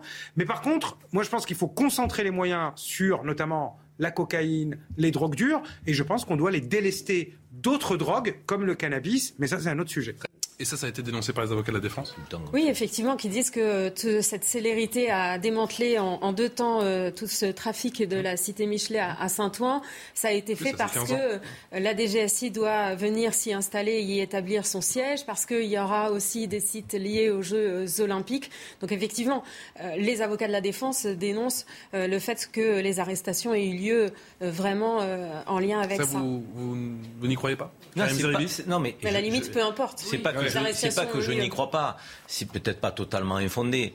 Mais si on s'en tient à cet argument-là, ça signifierait que les fonctionnaires de police ailleurs ne démantèlent pas de réseau, ce qui est faux. Donc ils en démantèlent partout où il n'y a pas la DGSI qui va s'installer, où il n'y a pas les JO. Donc ça veut dire qu'il ne faut pas non plus minimiser le travail des forces de l'ordre et, des services de police spécialisés dans le démantèlement des services de Moi, euh, autre point que avant que Jean-Sébastien s'exprime, que je voudrais soulever, c'est que ce groupe est tombé, certes, mais la réalité de tous les points de deal, c'est que 48 heures à une semaine après, vous avez un autre groupe qui revient et qui prend la place. Alors pour celui-là, il n'y a pas eu de reconstitution. Il reste d'autres points de deal à Saint-Ouen.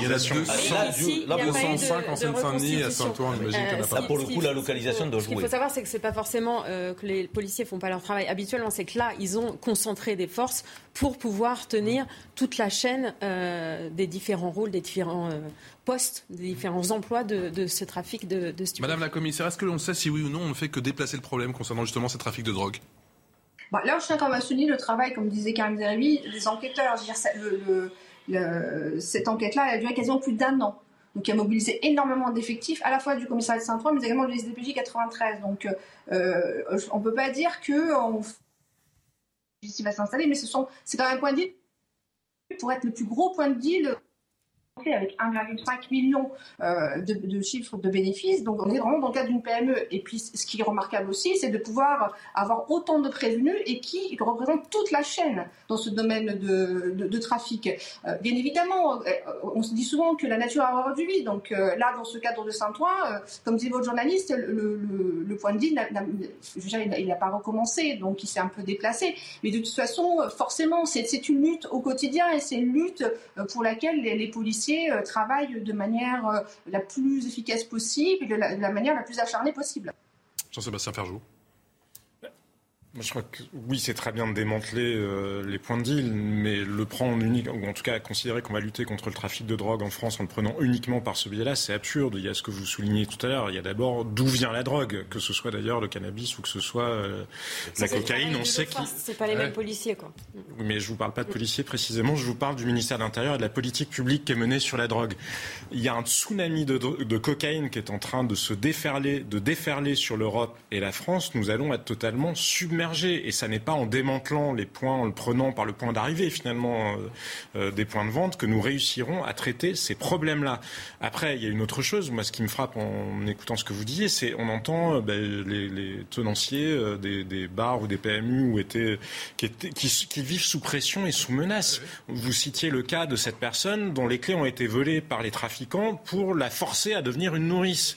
Mais moi, je suis désolé, mais l'État devrait être attaqué. On fait condamner l'État pour inaction climatique, mais pourquoi les gens, pour le coup, a priori, ils habitent en Seine-Saint-Denis, ou peu importe l'endroit dans lequel ils habitent, c'est bien là où on peut dépasser un certain nombre de débats et dépasser les considérations nauséabondes de M. Darmanin, mais il devrait attaquer, non pas M. Darmanin lui-même, mais l'État pour inaction réganienne. C'est quand même incroyable dans ce pays qu'il y ait des... Non, mais vous voyez, vous voyez l'état dans lequel on est arrivé, c'est-à-dire qu'il y a des gens qui sont contraints de vivre sous la pression permanente de réseaux criminels et l'État ne fait rien, sauf si par extraordinaire il a décidé d'installer des locaux à proximité. Le procureur dans son réquisitoire pour un des deux euh, gérants qui était vraiment, euh, euh, enfin qui avait vraiment peur euh, des, des, des, frères à la tête du, du trafic, euh, il a eu ces mots l'État français a échoué à le protéger des mafieux. Il est géographiquement en plein milieu et, du trafic. Il était phagocyté par eux et il met aussi en cause la Française des Jeux qui voyait bien qu'il y avait des gains énormissimes sur deux bistrots et qui aurait dû bouger. Il y a une hypocrisie monumentale. C'est pour ça que les débats sur la Seine-Saint-Denis sont complètement euh, absurdes d'une certaine manière. Le sujet, c'est que l'État n'assure pas l'ordre public et qu'il y a des citoyens qui en sont les victimes. Jean-Sébastien Ferjou a totalement raison. Là, on parle de ce gérant. Mais au-delà de ce gérant, prenez un quartier de 10 000 habitants vous en avez peut-être 9 750 qui sont pris en otage par 250 euh, trafiquants qui organisent un réseau dans la cité et qui bouclent la cité, qui contrôlent l'identité de ceux qui rentrent dans la cité, qui vous empêchent de rentrer chez vous euh, dans votre cage d'escalier tranquillement, qui vous forcent à garder les enfants à la maison parce que s'ils descendent, vous vous dites peut-être qu'ils vont être embrigadés dans, le réseau qui est en bas avec des points de deal qui encerclent le quartier, avec des dealers et des chauffeurs qui sont la casquette, les lunettes, euh, la cagoule, euh, souvent la banquette, voire le siège devant la cité, euh, qui contrôle la cité, tel un, un checkpoint. Donc évidemment que c'est scandaleux euh, de voir que des habitants se sentent aussi euh, peu soutenus par les forces de l'ordre et par nos institutions. Alors c'est bien de démanteler les trafics de drogue, et c'est bien d'avoir les services spécialisés qui le font, et ils le font bien. Donc et il ne faut pas effectivement le nier. Mais derrière, une police du quotidien présente dans ces quartiers, en bleu, qui rassure les habitants honnêtes, qui sont immensément majoritaires, c'est indispensable. Et là, l'État est absent indispensable que malheureusement il y a des gens qui considèrent que quand on pose ces questions-là, ça relève de l'hystérie sécuritaire, sauf qu'ils oublient que eux ont les moyens de s'acheter de la distanciation euh, sociale et géographique. Mmh, et ça, c'est profondément choquant. Les gens qui viennent donner des leçons de morale ou dire que telle ou telle préoccupation est nauséabonde ou je ne vois pas de qui vous parlez.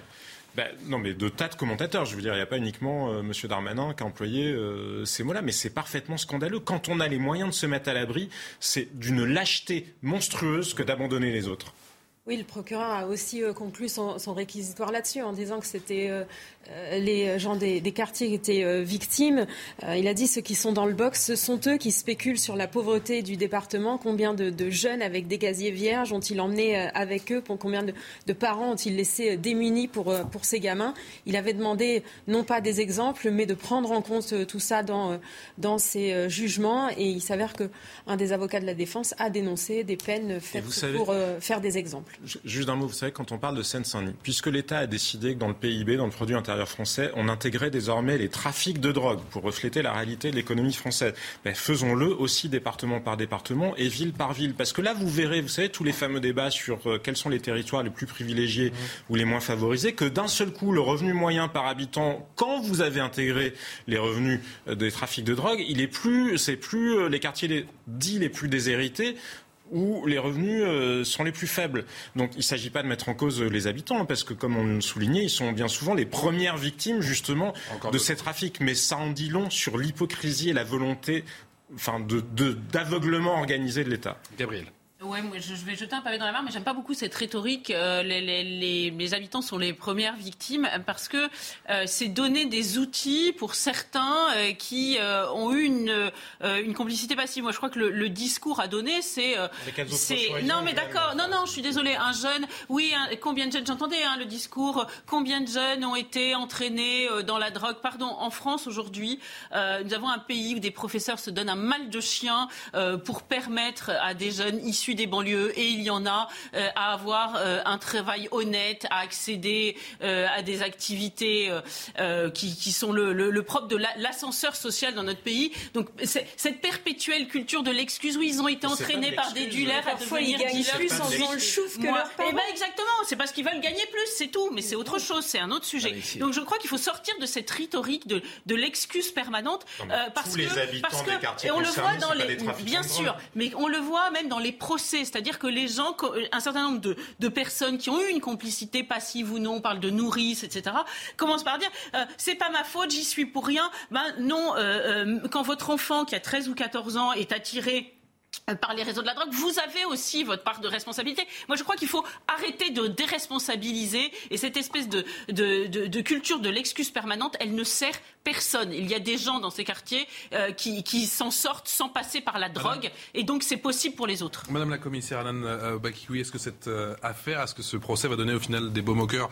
Je pense à tous ces hommes et ces fans de terrain qui ont longtemps œuvré effectivement pour démanteler ce réseau, parce qu'on sait que eh bien, leur agenda n'est souvent pas le même que celui des des hommes et, femmes politiques Bien évidemment, parce que vous savez bien, euh, le temps politique, c'est pas forcément le temps judiciaire et encore moins le temps des enquêtes. Euh, ce genre d'enquête prend énormément de temps, on l'a vu, hein, pour euh, le démantèlement de, du, point de deal de, donc, à la cité Michelet, il a fallu plus d'un an d'enquête. ce sont des enquêtes qui sont extrêmement longues, qui demandent beaucoup d'investigation, beaucoup d'heures de surveillance, qui demandent la mise en place de d'énormément de techniques d'investigation euh, et, pour lesquelles justement tous ces policiers se sont euh, investis mais à 100% pour pouvoir démanteler. Et je pense que pour eux, bien sûr, quand on voit euh, à la fois la réquisition et puis le, les, peines qui ont été prononcées, bien évidemment, je veux dire, ça montre que le travail qui est effectué bah, forcément, au bout, il y a un résultat et il y a forcément une satisfaction en ce sens-là. Un grand merci à vous. Merci pour votre témoignage, Anan Bakiwi. Je rappelle que vous êtes secrétaire national du syndicat des commissaires de la police nationale. Un grand merci aussi à vous pour votre euh, expertise, ma chère Sandra Buisson de police justice de CNews, Karim Zerebi, Jean-Sébastien Ferjou, Gabriel Cluzel. Merci à tous les quatre. Tout de suite, c'est Ça se dispute sur CNews. Excellente soirée. C'est déjà fini.